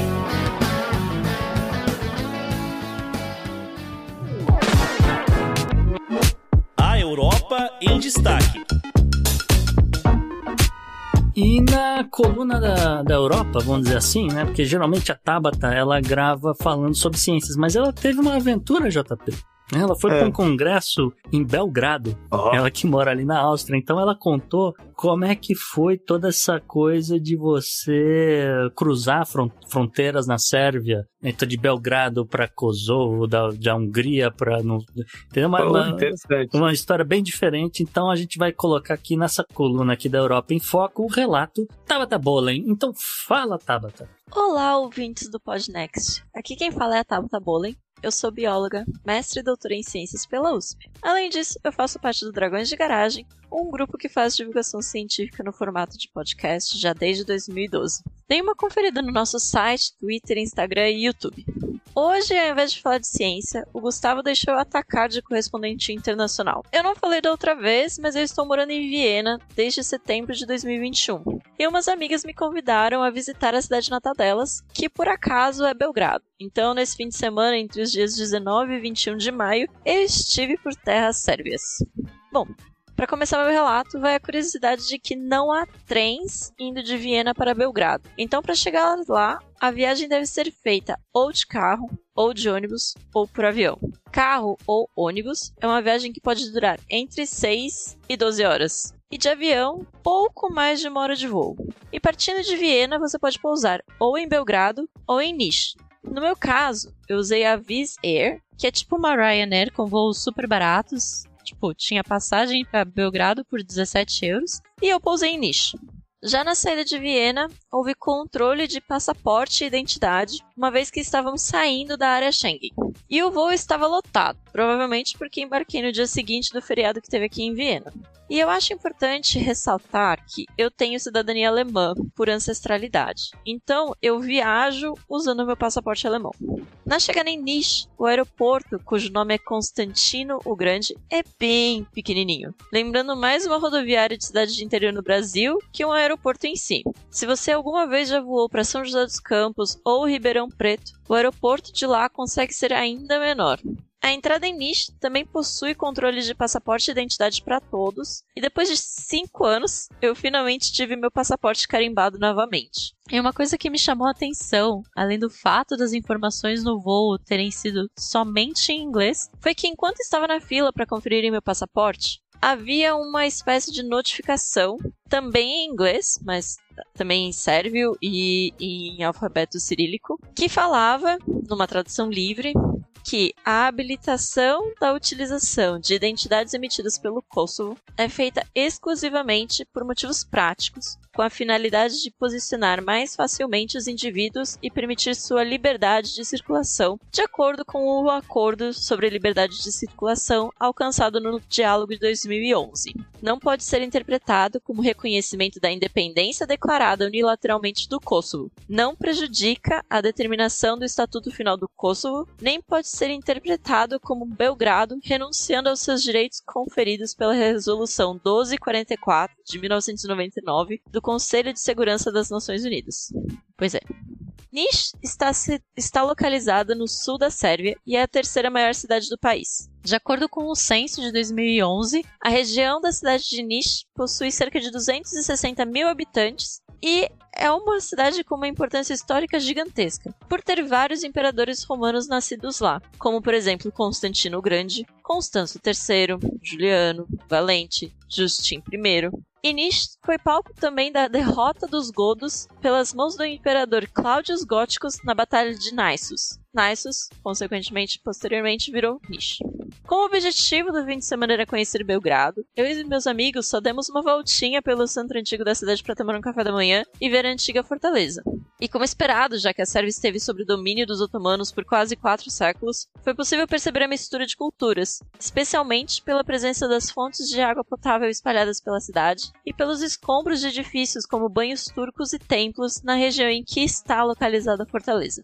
Depois dessa voltinha, entramos no carro e enfrentamos duas horas e meia de viagem para chegar em Belgrado. No meio do caminho tinha muita obra de revitalização e expansão das estradas. E a gente foi informado que era até bom a gente chegar cedo, e como cedo entenda antes das 5 da tarde, porque no mesmo dia haveria uma manifestação contra o governo. No dia 3 de maio, um jovem de 13 anos promoveu um ataque com arma de fogo à escola que frequentava em Belgrado, que culminou na morte de nove estudantes e um segurança. Desde então, algumas manifestações têm acontecido. Eu admito que não me lembro se chegou a ser falado aqui no Podnext ou no Petit Jornal, mas com certeza no programa 336 do Xadrez Herbal, o Felipe e o Matias comentaram sobre. Conversando com minhas amigas e com o pai de uma delas, assim como as discussões que estão acontecendo por aqui, por lá, eles andam preferindo o discurso raso de que esse tipo de coisa acontece por culpa da mídia e dos videogames e que a melhor solução é colocar um policial nas escolas para evitar que outro evento como esse aconteça. Acontece que parte da população está aproveitando que as manifestações estão acontecendo para manif manifestar sua insatisfação com outras questões também relacionadas ao governo, como corrupção, baixos salários e altos preços para aluguel, alimentação. Eu não sou analista política, eu não tenho base acadêmica nenhuma para opinar e falar mais sobre isso. Por isso, se vocês quiserem mais informações sobre o que está acontecendo por lá, peçam para os queridos do Petit Jornal e do Xadrez Herbal falarem mais a respeito. Mas uma coisa que disseram quando estávamos vindo embora era que no final de semana seguinte, do dia 26, uma manifestação pró-governo estava agendada. E assim como havia essa suspeita aqui, há a suspeita de que o governo lá esteja pagando e até mesmo chantageando funcionários públicos a participarem dessa manifestação. Pois é. Bom, voltando para a parte da visita, Belgrado é a capital da Sérvia, é uma das cidades mais antigas da Europa e tem muita história para contar. É lá que os rios Sava e Danúbio se unem, é berço da cultura pré-histórica mais importante da Europa, a cultura víntica. Teve gregos, celtas, romanos, otomanos, dominando o território. Então, assim, muita coisa interessante. Mas o que com certeza chama mais a atenção tem relação com sua história recente, por ter sofrido os ataques à bomba da OTAN em 1999. Andando principalmente pela área do centro antigo da cidade, dá para encontrar diversos prédios que foram destruídos pelo bombardeio e que os escombros continuam por lá. Um deles é o da antiga sede da estatal de rádio e TV, que manteve parte da estrutura que foi destruída como um símbolo para sempre recordarem do que aconteceu, e que ao lado foi construído em estilo mais moderno a nova sede. Como eu disse, tem muita história para ser visitada e aprendida, e fica aqui as minhas congratulações pelo fato de se encontrar informações de muita coisa em inglês. Todas as placas no principal parque, onde era a antiga fortaleza romana, possuem o texto escrito em cirílico e em inglês. E o mesmo vale para o Museu Nacional, que tem uma considerável quantidade de artefatos sobre a, sobre a civilização víndica, e é muito melhor que Bruxelas, que eu visitei no final de abril, em que os museus do Parque Cinquentenário praticamente não tinham nenhuma explicação em inglês, só em francês e flamenco. E para finalizar, o relato que fez o Gustavo perguntar se eu queria contar um pouquinho sobre como foi essa minha experiência pela Sérvia foi a jornada de volta. Como os voos saindo de Belgrado eram muito caros e enfrentar duas horas e meia para voltar para Niš para pegar um voo às sete da manhã seria uma missão quase impossível, eu e meus amigos decidimos voltar para Viena de ônibus. Aí lembram que falei lá no começo da coluna que era uma viagem demorada? Pois bem, a previsão no bilhete era que o ônibus sairia de Belgrado às 21 horas e sem data marcada para chegada em Viena. A gente embarcou e às 11 da noite chegamos na fronteira com a Hungria. Na fronteira, na Sérvia, eles separam por tipos de veículos. Então tem uma fila para carros, tem uma fila para ônibus e tem outra fila para caminhões. A fila de caminhões na guarita para sair da Sérvia já era enorme, com pelo menos uns 5 km de comprimento. A de ônibus parecia tranquila, tinham só dois ônibus na nossa frente, e a de carros também estava praticamente vazia. Só que até chegar a nossa vez, demorou uns 40 minutos. Nesse meio tempo, eu fiquei reparando no procedimento com os carros, porque não tinha nada para fazer, não tinha Wi-Fi no ônibus. Bom, todos os carros foram completamente revistados. Motorista e passageiros, se tivesse, tinham que descer do veículo. Os porta-malas foram todos revistados. Bolsas, pacotes e mochilas também. Pessoas saindo da Sérvia podem carregar apenas pequenos volumes de coisas. Por exemplo, 20 cigarros, 1 litro de bebida alcoólica por pessoa. E eu acredito que caso alguém seja pego com mais do que o volume permitido, muito provavelmente essa pessoa precisa abandonar os itens e talvez pagar uma multa. Quando chegou a nossa vez, todos os passageiros do ônibus tiveram que descer e um oficial na guarita conferiu os passaportes e documentos. Foi quando tive meu passaporte novamente carimbado, indicando a minha saída da Sérvia. Todo esse procedimento demorou mais uns 40 minutos, e assim que todo mundo foi conferido, todo mundo subiu no ônibus e a gente percorreu exatamente 5 quilômetros. E aí a gente chega no posto de fronteira da Hungria. E aí, de novo, espera, desce do ônibus, e espera para ter um oficial chegando, checando o passaporte. Espera conferir dentro do ônibus se tem alguma coisa irregular. No total, percorrer esses 5 quilômetros entre as fronteiras demorou duas horas. Isso já era uma da manhã. Depois disso, o percurso foi tranquilo. Não há conferência na fronteira entre Hungria e a Áustria, já que são países da área Schengen. Porém, a Áustria ainda mantém oficiais em todos os seus postos de fronteiras. Essa informação eu vi no perfil Amanda na Áustria, da Amanda Previdelli, que é jornalista e mora em Viena desde, 2016 e faz cobertura das notícias austríacas e alemãs em português diariamente no Instagram. Bom, depois de falar um monte, era só tudo isso que eu tinha para contar para vocês sobre o meu fim de semana na Sérvia. Se vocês gostaram e quiserem que eu comente mais sobre as minhas viagens e impressões, além de falar sobre ciência, avise o Gustavo. Eu meio que tenho rodinha no pé e já tô fechando as malas para as minhas férias que começam agora dia 26 de maio. E eu vou passar por alguns muitos lugares por aí. De recomendação, eu vou deixar para postagem o link do per... de recomendação, vou deixar para postagem o link pro perfil e pro site da Amanda, que ajuda demais a vida da gente que é brasileira e tá por essas bandas de cá onde a língua germânica predomina. E eu vou deixar também o link pro tweet com o meu vídeo na chegada ao posto de fronteira da Sérvia, com a parte da fila dos caminhões. Até a próxima, provavelmente falando sobre ciência. Tchau!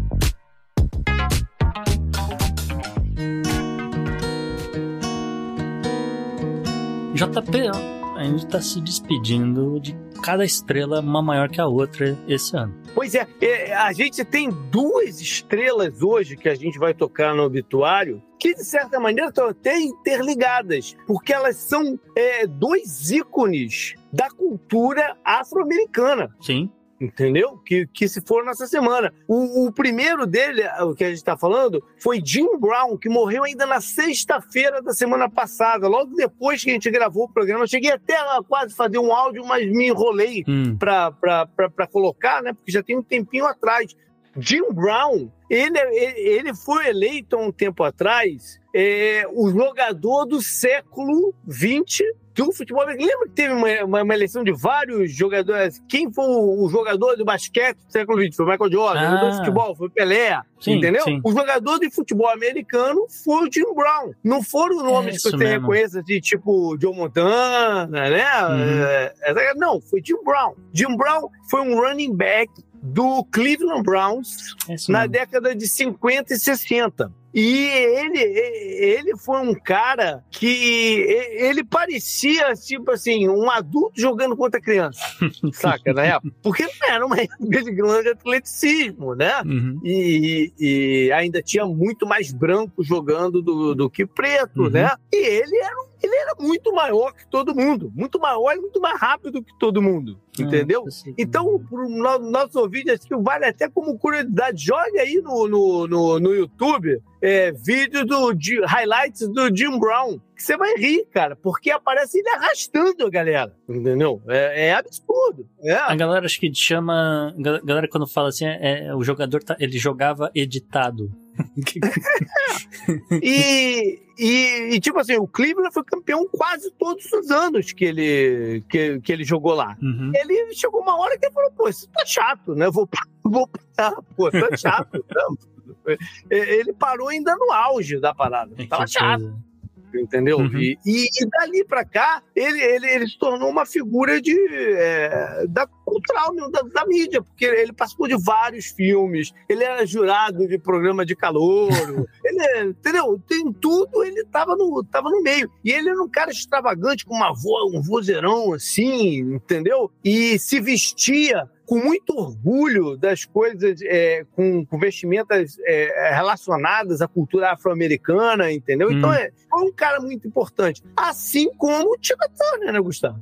Tina Turner, JP, a rainha do rock and roll, né? Que é o rock and roll verdadeiro, vamos dizer assim. Não é Uhum. heavy metal, não é tanto rockabilly. Aquele que se origina no Rhythm and Blues. Isso, Né? do R&B, exatamente, né? Faleceu aos 83 anos, vamos combinar que tava ali, né? E ela Uhum. já não fazia show há muito tempo também, né? vamos, vamos dizer. E, e, cara, assim, eu só, só tenho memórias positivas dela, de, de filmes, sabe, de, de, de Mad Max, de Uhum. shows, cara. Putz, é, é, a- a- quem ouve a música dela hoje, sei lá, às vezes tá, botou pra tocar no Spotify, ou acabou assistindo, ouvindo no- na, em algum lugar, né? Porque já que tá todo mundo falando sobre ela, não sabe o que era ver um show de Tina Turner. É, É, de muita intensidade, né? Muita e divertidíssimo. Até porque a voz, a voz dela era uma voz de muito poder de alcance, Uhum. né? E ela tinha uma energia no palco de dançar e tudo Sim. mais, que era incrível. né? Não, ela fez um show ao vivo, até brinquei no Twitter que eu falei, cara, é uma, ela fez um show é, em, no ano 2000, em julho, no estádio de Wembley. Três Uhum. meses depois, o estádio foi demolido. Eu, falei, é nada mais justo, que foi um dos últimos shows do estádio. E, É. cara, ela tá com 60 anos naquele show e tá dançando, e, e uma energia, uma coisa incrível, que É. Vale a pena comprar o, o Blu-ray se você quiser e guardar É. pra colecionar e tal, etc. Porque ela era essa pessoa, ela, cara, fotos, imagens dela, é, entrevistas é, múltiplas, que ela, ela, ela dá uma entrevista pra aquele, é, o cara que era da Fox, acho que ele saiu, foi pra CNN, o, é, o Wa- Wa- Mike Wallace, né?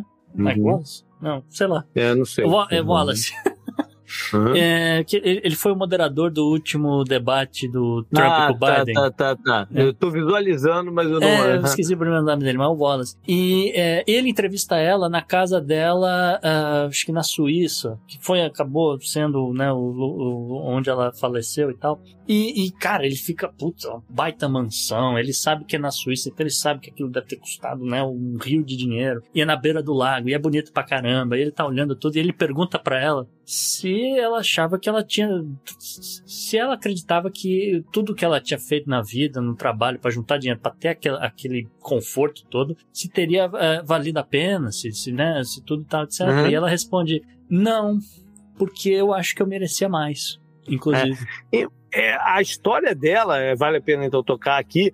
Ela, ela, ela é do, te- é do Tennessee, Uhum. ela é uma menina do Tennessee que consegue chamar a atenção de um cara que era o tipo ídolo musical dela, que chamava Ike Turner. Uhum. Se esse cara dá espaço para ela na banda dele e se casa com ela e dá um nome para ela, Tina Turner. Ela, o nome dela não é Tina Turner, não tem nada a ver Uhum. com, com isso. É Anne, não sei o que das coisas. Mas enfim, é, a- mas só que esse cara depois se mostra um cara extremamente abusivo, violento, né? Ba- batia muito nela. É. Ela tentou se separar algumas vezes e tal. Te- Chegou até a, a tentar cometer suicídio Uhum. que não deu certo. Aí, enfim, ela consegue se separar, mas ele, pela lei, ele tira tudo dela, ela fica com zero na separação. Uhum. Ela, então, ela tem que recomeçar toda uma carreira do zero, né, para chegar onde chegou. Incrível. Ah, e, putz, a figuraça, super querida, super carismática. Uma coincidência danada, acho que em 93 tem uma corrida de Fórmula 1 em, em Adelaide, né? E o, o, Hum. o Ayrton Senna e a Adriane Galisteu vão no show de Tina Turner e ela tá lá no palco, não sei o quê. Ela chama o Ayrton Senna pra ir no palco e canta pra ele, cara. E assim, como se fosse o, o seu amigo de infância, entendeu? Então é uma Uhum. é, é- é difícil até de descrever aquele, esse momento que foi uma das coisas assim, incríveis. né? Então, é, eu acho que a gente falou demais, JP. Eu pedi pro Henrique fazer aí um, um popurri com alguns dos Beleza. maiores sucessos dela, porque é difícil escolher um só, né? Então, Legal. Henrique, dá o play.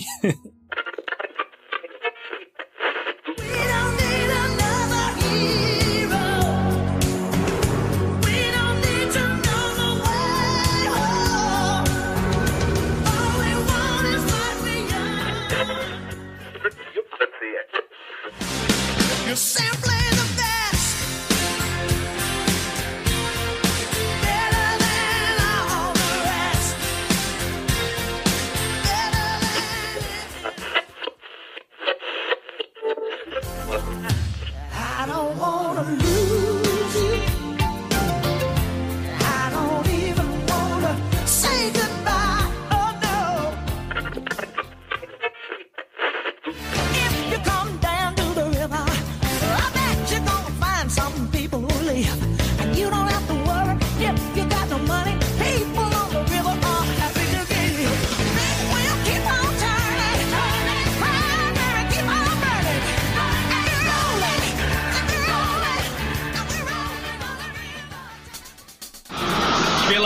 dos seus poderes, eu sou o Capitão Planeta! Vamos pro meio ambiente e, pô, tô vendo aqui teu texto, Gustavo. Quem é que tá de volta? Me explica isso aí. Alguém tá de volta? Quem que tá de volta? É, ele tá de volta, ele tá chegando, JP. Eu tenho apontado, eu tenho comentado isso desde fevereiro de 2023, que pô, tudo levava a crer que fosse acontecer, mas a gente já começou a ver aí os, os sinais, né? A gente tá vendo aí os ventos, né? Os, os ventos enfraquecendo ao longo do corredor do Oceano Pacífico, na, na área ali do, do Equador e tal. A gente notou o calor aumentando né, na superfície do oceano e agora a gente está se aproximando de julho e seria aí quando de fato a gente crava que ele está de volta. E a maioria dos modelos já estão dizendo assim, com 100% de certeza, que o maior agente do sistema climático, o El Ninho, está de volta. Mas o que que isso significa, Gustavo? né? Então, assim, ah, tá de volta aí depois de quatro anos o, El Ninho, né? Que é um, um, vamos dizer, um lado da moeda climática. O, o nome oficial seria o El Ninho Oscilação Sul, né? ENSO, né, seria a sigla. Ah, não. Ah, não. Ah, não. Ah, não. Até, até aí entrou o Enzo, não. Com S. South Oscillation. É. E ah, ele vem aí nessa, nessa cauda, nessa seguinte aí de, de algumas, alguns anos seguintes, eh, alguns anos seguidos de laninha, né? O que isso significa, né, JP, como você perguntou, né? Durante anos do, com presença El Niño, a gente vê uma faixa do oceano, uma faixa grande, ela se estende por ah, cerca de 10 mil quilômetros da costa oeste do, do Equador, e essa faixa do, do oceano ela começa a aquecer. Ela vai aquecer por vários meses. Normalmente ela vai aquecer 1 a 2 graus Celsius acima da, da média dela. Tá? Aí você vai dizer, 1 a 2 graus, mas que, que cargas d'água isso vai mudar no, no resto do mundo? Opa, é muito. né, mas é, é coisa pra caramba, um ou dois graus nessa parte do mundo, né? É, vamos dizer assim, é suficiente para reorganizar completamente os padrões de vento, de chuva e de temperatura do planeta. Não dá para falar de todos os eventos El Ninho da história, tá? Não existem dois eh, eventos iguais. A gente sabe o suficiente dos registros dos meteorologistas o que pode realmente acontecer, que é a água eh, mais quente da- dessa faixa do oceano afetar correntes de ar que vão deixar algumas áreas eh, mais úmidas ou mais secas do que o normal. Então, assim, né, algumas áreas que, que a gente pode destacar. Então, por exemplo, um aumento de tempestades ah, nas, nas áreas sul dos Estados Unidos. Então, Flórida, Uhum. né? Só para citar um. E a vantagem é que, assim, apesar de que a gente vai ter muito mais dias de chuva nessa época aqui do verão, ah, e mesmo um pouco no inverno, a gente não vai ter uma, a gente não vai ver quase nenhuma atividade de furacão do Atlântico. Ah, beleza. Então, esse ano ah, pode, pode comprar cerveja, não precisa se preocupar É. com. Não, a, a chance de acontecer é muito baixa. Pô, vou, vou, vou marcar até um cruzeiro aí pra época do, do furacão. Pode até marcar um cruzeiro, vai pagar até menos, né? Você vai ver, provavelmente, um aumento da seca no Nordeste do Brasil, quando chegar, obviamente, o verão. E, ao mesmo tempo que você também vai ver um aumento da seca em boa parte da região mais produtiva, assim, de- das regiões mais produtivas da, do norte da África. Então, todas as regiões ali em volta do Rio Nilo, por exemplo. Uhum. E ah, às vezes o ouvinte tá, tá ouvindo esse negócio e fala, ah, pô, Rio Nilo, África. é?" E sim, eu posso dizer pro, pros ouvintes que é, existe uma, uma, uma correlação, sim, é, de anos com El Ninho, você vê as chamadas primaveras árabes. né? Levantes, ah, grandes manifestações, ah, quedas de governo, tudo isso acontecendo nessa região e Crise, a crise traz satisfação. né? é, né?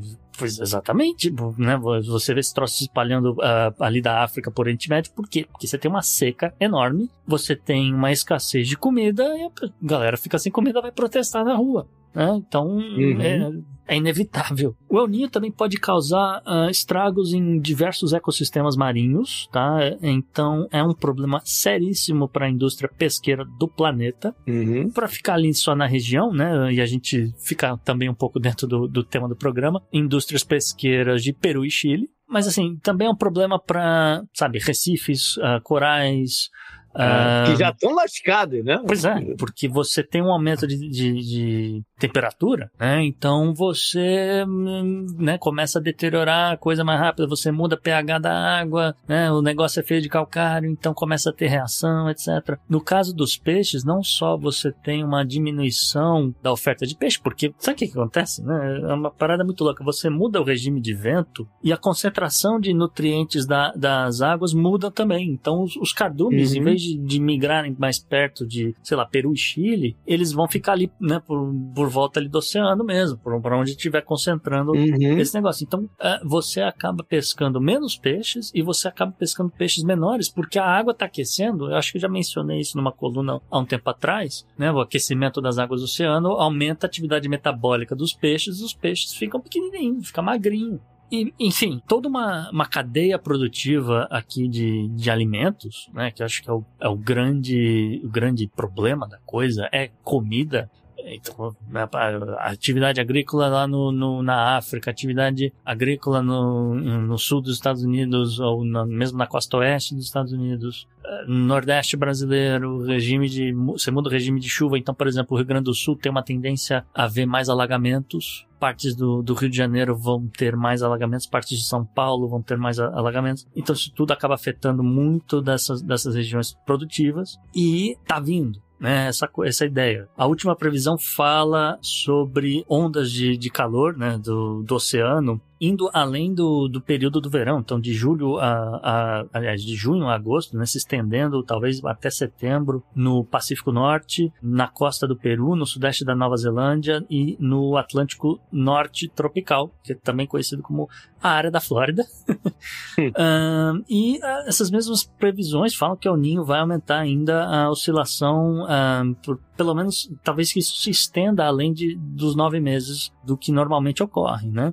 E tem um, um componente, né? Tem um, um- uma coisa que é para ser agregada ao fator do aumento da temperatura do oceano, né, Jota? Porque a gente já mencionou que, olha, a temperatura do oceano já está quente, já está muito mais quente do que deveria estar. Subiu, sei lá, meio grau, um, 0,1 grau da, da média e assim por diante. E aí você tem um evento desse que muda a coisa, então, sei lá, se era um. Se há, há- quatro anos atrás a, a água né, estaria um grau acima da média, agora, no, quatro anos depois, a, a temperatura do oceano subiu aí 0,2, 0,1, 0,4, e ela vai subir mais um grau, talvez dois esse ano, ela vai ter um, né, um, um compounding, entendeu? Ah, Uhum. de, de um grau e meio, dois graus e meio com relação ao último evento da Uninho, É. tá? E isso pode ser, assim, ninguém sabe o que pode de fato acontecer e pode ser extremamente catastrófico nesse sentido de falta de alimento. Ou seja, tirando a parte do furacão, é uma merda pra todo o resto. É terrível, é realmente terrível. São secas e chuvas mais exacerbadas, ah, aumento do preço dos alimentos, e aí tem consequências políticas disso tudo, e mais inflação ainda na, na sei lá, no mundo inteiro, tá? Alertados foram, né? A gente falou aqui, ah, sabe, se eu tenho informação desse troço desde de fevereiro, imagino que líderes mundiais tenham informações até melhores desde então. Não sei se estão se preparando para isso ou não, espero que sim, mas o fato não muda, é o ninho estar chegando. Up next. Up next. Anote no seu calendário. JP, o que, que você traz aí na agenda da semana, agenda do passado? É, semana de que tem um feriadão aqui pra gente, sabe? Né? Que, que, que sempre é raro e bem-vindo, é o Memorial Day. É o dia que se comemora, né? as pessoas se sacrificaram em luta, em luta pela liberdade. Se No assiste país muito, dos outros, né? se assiste muito filme de guerra, come churrasco, né? Beleza. Nesse fim de semana também começa, no em termos esportivos, né? Começa o, o Roland Garros, que é o aberto de tênis É verdade. da França. Que a gente tem aquela memória afetiva, né? Pelos anos que o Guga venceu, foram muito Ah, bem bacanas de assistir e tal. E é sempre um, um grande evento. O- apesar de que esse ano o seu grande campeão não vai jogar, né? Que é o Nadal. Rafael Nadal, que está machucado e diz que não vai participar do, do, do torneio. Eu, para ser sincero, eh, eu não conheço nem muito dos tenistas que estão em atividade. Não tomei por fora aí da parada. É, o, é, o Na- o Nadal já tá na curva, né? Na curva descendente, É, pois é. mas. é, Olha, eu também não sei dizer quem é favorito, mas o, eu sei que o Djokovic vai jogar. É, esse eu torço contra. Então, Tudo é, pois é. Então, enfim. É, tinha, um, tinha um brasileiro, eu não sei se ele vai jogar Roland É. Garros. Eu, eu, sinceramente, eu. Eu não tô, não tô ligado no, Não, no, no exato, circuito é. de tênis, não. Faz muito tempo que eu não assisto. Vamos para eleição, então, porque vai ter eleição parlamentar em Guiné-Bissau, Olha aí. lá na África. Mais um caso de parlamento dissolvido. Hum. Como não? É, acho que esse ano a gente está batendo recorde de parlamento dissolvidos, hein? Ah, Sei lá, possível. quase toda eleição que eu trago aqui tem a ver com parlamento dissolvido. Né? Não, a gente vai falar, tem um país novo. Lembra que a gente teve uma sequência de eleições? A gente teve no Peru, né? Uma sequência de eleições no Peru. A gente teve uma sequência de eleições em Israel. né? A gente teve uma sequência de eleições na Espanha. Tem mais um, um player novo que a gente vai destacar Hum. lá no follow-up. Né, para os Tá, tá. ouvintes do Confidencial. Beleza. Então, aqui o parlamento foi dissolvido agora há pouco, em- ainda em maio. Rápido o processo, né? Sim. Já vai, já vai rolar a eleição. Então, quantos membros, você sabe? 102. É, com 102 é mais fácil dissolver do que, sei lá, 300, 400. Né? Sim, sim. Mas os motivos são sempre o mesmo, né? Corrupção e um, e um descambo político que ninguém se, se entende, então é motivo de, de eh, dissolver. Aí, bom, enfim, não adianta entrar em quem é que né? É, ganha quem é que não, que é um, é um sistema ainda presidencialista, né? O presidente que dissolveu o, o, o, o parlamento. Mas a curiosidade que eu trouxe aqui é que o, o partido que até então tinha mais cadeiras, é, as 40 e poucas e tal, é o partido de oposição, se chama PAIGC. Tá. Sabe o que significa? Não. Menor ideia. Não, o curioso é porque é em português. Hum. É o Partido Africano para a Independência da Guiné e Cabo Verde. Tá. E que o, o, o líder né, era o senhor Domingos Simões Pereira. Hum. E aí o, baca- o bacana, o interessante é que esse partido, ele foi criado lá na década de 60, porque, porra, Guiné já é independente, né? Não faz mais sentido ter esse nome aqui, mas enfim, é o meu partido. Foi criado lá na década de 60 e ele acabou se tornando um braço armado Hum. na luta de independência do país contra, não, acho que era Serra Leoa, enfim, que se desmembra e, e se torna independente. Mas nunca mudou de nome, voltou a ser um, um partido mesmo e está aí na disputa. Vamos lá então para a agenda histórica. Começo com 29 de maio de 1453. Foi quando a cidade de Constantinopla, hoje Istambul, né? E o Império, Império Bizantino como um todo caiu frente aos otomanos. E aí vai se, né, vai, vai se montar o, o, o grande Império Otomano, que dominou ali a região e, e boa parte da Europa nos três, quatro séculos seguintes. Sim. Entendeu? Foi um império que, que, que durou muito, o otomano. Vamos então para o dia seguinte, maio 30, aí eu vou para 1431. Essa E- data é familiar, hein? É, mas é, não fui eu, eu não matei Joana d'Arc. Mas, Eu, eu- mas os, os ingleses mataram, né? Os ingleses tinham pego a guerreira santa francesa, né? líder espiritual, motivação e tudo mais dos franceses lá na Guerra dos 100 Anos, e condenaram ela por heresia, né? por rebelião, por tudo mais que podia condenar, e queimaram a pobre coitada que tinha sonhos aí espirituais avançados, queimaram na, no- na estaca, né? Que era uma forma de execução comum ali naquela época. Para fechar, 31 de maio de 1996 foi quando a gente recebeu de presente dos israelenses Benjamin Netanyahu. Ah, não. É, foi quando ele foi, assumiu como primeiro-ministro lá atrás. Ou seja, a gente já está quase 30 anos de Bíblia, Gustavo. É duro, viu? Essa galera não larga o osso de jeito nenhum, é impressionante, né, cara? Ah, É desagradável, eu diria.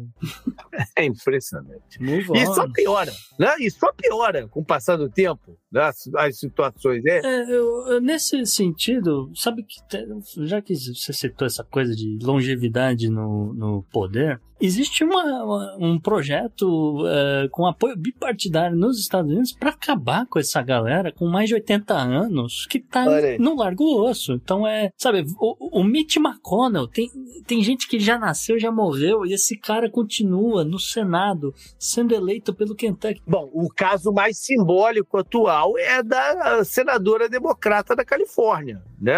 Ah, sim, Dianne Feinstein. Sim. E, cara, ela se recusa a sair fora. Ela não tem mais a menor condição. Ela chegou no outro dia, coitadinha, toda torta lá Cadeira no, de no roda. negócio numa cadeira de roda, toda Né? torta, que ela teve complicações de.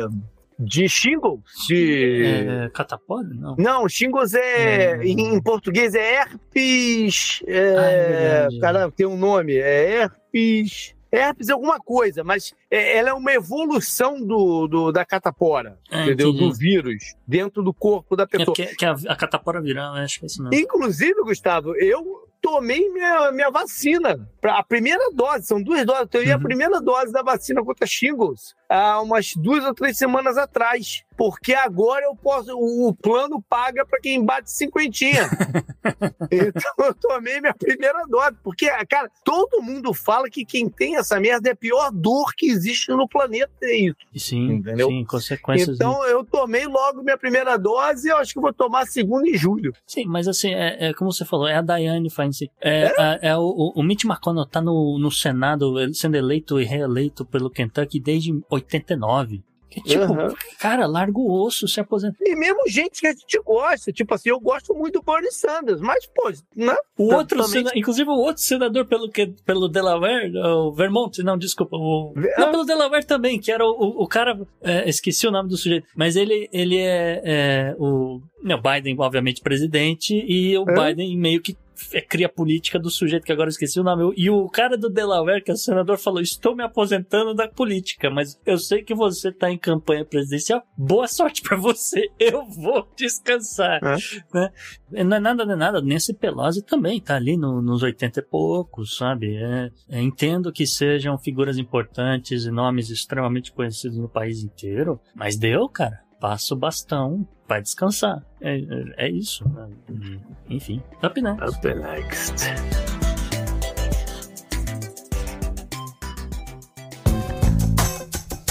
Esse eu recomendo pra você. Eu recomendo pra você. JP, você tem é, aí uma, uma dica da semana pra galera? Eu só tenho a dizer que uh, From, que foi uma, um seriado que é, eu destaquei num, num Podnext al- algumas. É, o que, alguns programas atrás, ele já voltou agora para sua segunda temporada e tá sensacional. Eu sei que não é fácil de achar no Brasil, mas procurem nas internets que vocês encontram. Legal. Eu vou com uma série também que eu não tenho a menor ideia de onde também acharam no Brasil. Pra ser sincero, procure aí também. Mas eu vi há pouco tempo. E aqui em inglês, pelo menos, se chama Three Pines. Ah, eu, eu vou assistir, é bom, hein? Você viu? Gosto. Eu gostei, gosto. porque eu achei diferente essa Three Pines, entendeu? Uhum. É, o, o ator principal é o, o Molina, o Alfred Molina. Sim. né, que eu gosto dele também, acho ele um cara interessante. Ele faz um inspetor de polícia canadense, Uhum. se eu não me engano, da área de Montreal, mas que é, é, é uma série de oito, oito episódios. Sim, é curtinho, tudo curtinho. É curtinha, oito episódios. E o curioso é o formato. Porque esse- desses oito episódios, esse cara ele trabalha em quatro casos Uhum. de dois episódios em cada um, entendeu? E ele resolve esses quatro casos, sendo que tem uma outra história que, que permeia todos eles. Isso. Entendeu? Uma história paralela que permeia todos eles. Uhum. E o nome Trupines é porque eh, todos esses casos têm a ver também com uma pequenininha cidade que fica na área de. eu Acho que na área que Montreal é responsável e tal, que se chama Three Pines. Uhum. É um micro vilarejo, entendeu? Com, com- E essas mesmas pessoas ficam aparecendo lá, e aí ele já conhece elas, e elas, pô, elas xingam ele. Sim. É engraçado essa parte, esse, esse relacionamento dele. Eles bebem junto, eles, eles se odeiam, aí eles vão beber junto, aí tem confraternização. É, é, é, é engraçado o relacionamento dele com essas pessoas, né? E ele acaba investigando elas sempre, Uhum. né? Também na parada. Eu achei É. muito, muito bacana, muito bom, muito divertido de se ver. Todas elas têm. Todas elas têm esqueletos no armário, então você É, acaba descobrindo é. muita coisa por que eles são do jeito que são. É, não, é, não, é, não é leve. Eu falei que estou me divertindo, mas não é leve. Não, é uma, não, não são histórias leves, não. Até, até, até, até essa história, principalmente essa que permaneia o, o- a série inteira, é uma história pesada, né? Pode dar gatilho em algumas pessoas. É, e, é, o que eu só ia destacar assim, uma- algumas coisas que eu acho bacana nessa série é que em alguns momentos ela é em inglês, porque né, o, o público é, né, é Uhum. voltado para o público americano, mas em alguns momentos ela tem o French Canadian, né, o francês canadense, porque é ju- justamente né, região aí de, de Montreal, Quebec, e a galera fala francês. Então É. tem, tem esse componente também. E É, ainda tem a galera indígena que fala, às vezes, o dialeto Isso. dele lá também. isso, exatamente, exatamente. É bem interessante. É diferente. O, o- o ritmo dela é um ritmo diferente também. Sim, é- é- ele- é- eu gosto por causa disso. Que, porque quando você fala, ah, tem dois, três episódios, você mata um caso e fala, beleza, vou, vou assistir dois, três episódios aqui, vou dormir e, né, e no, continuo depois, quando tiver tempo livre, assim. Enfim, eu gostei desse esse formato, é bem legal, realmente. Uhum. Gostei, Uhum. Interessante. Foi isso então. Foi isso, é. Beleza, galera. Foi isso então. Valeu mais uma vez por estar conosco. E mande os seus comentários, críticas, sugestões. Pode ser por e-mail, por contato arroba opodnex.com. Mas também, se quiser, preferir, vai lá nas redes sociais, fala com a gente. Se quiser o meu direto no Twitter, é o JP Underline Miguel, mas também tem o Gustavo, no arroba Gu, underline Rebel, Podnext, você segue no Twitter, no Instagram, no Blue Sky, só procurar pro Podnext Show, arroba o Podnext Show, só Podnext você encontra a gente. E por hoje é só, né? É mais. Valeu, um abraço, tchau, tchau.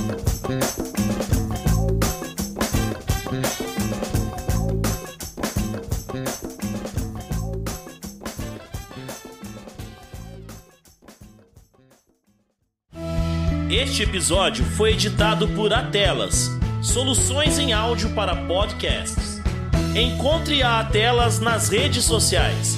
É só buscar por arroba Atelas Edição.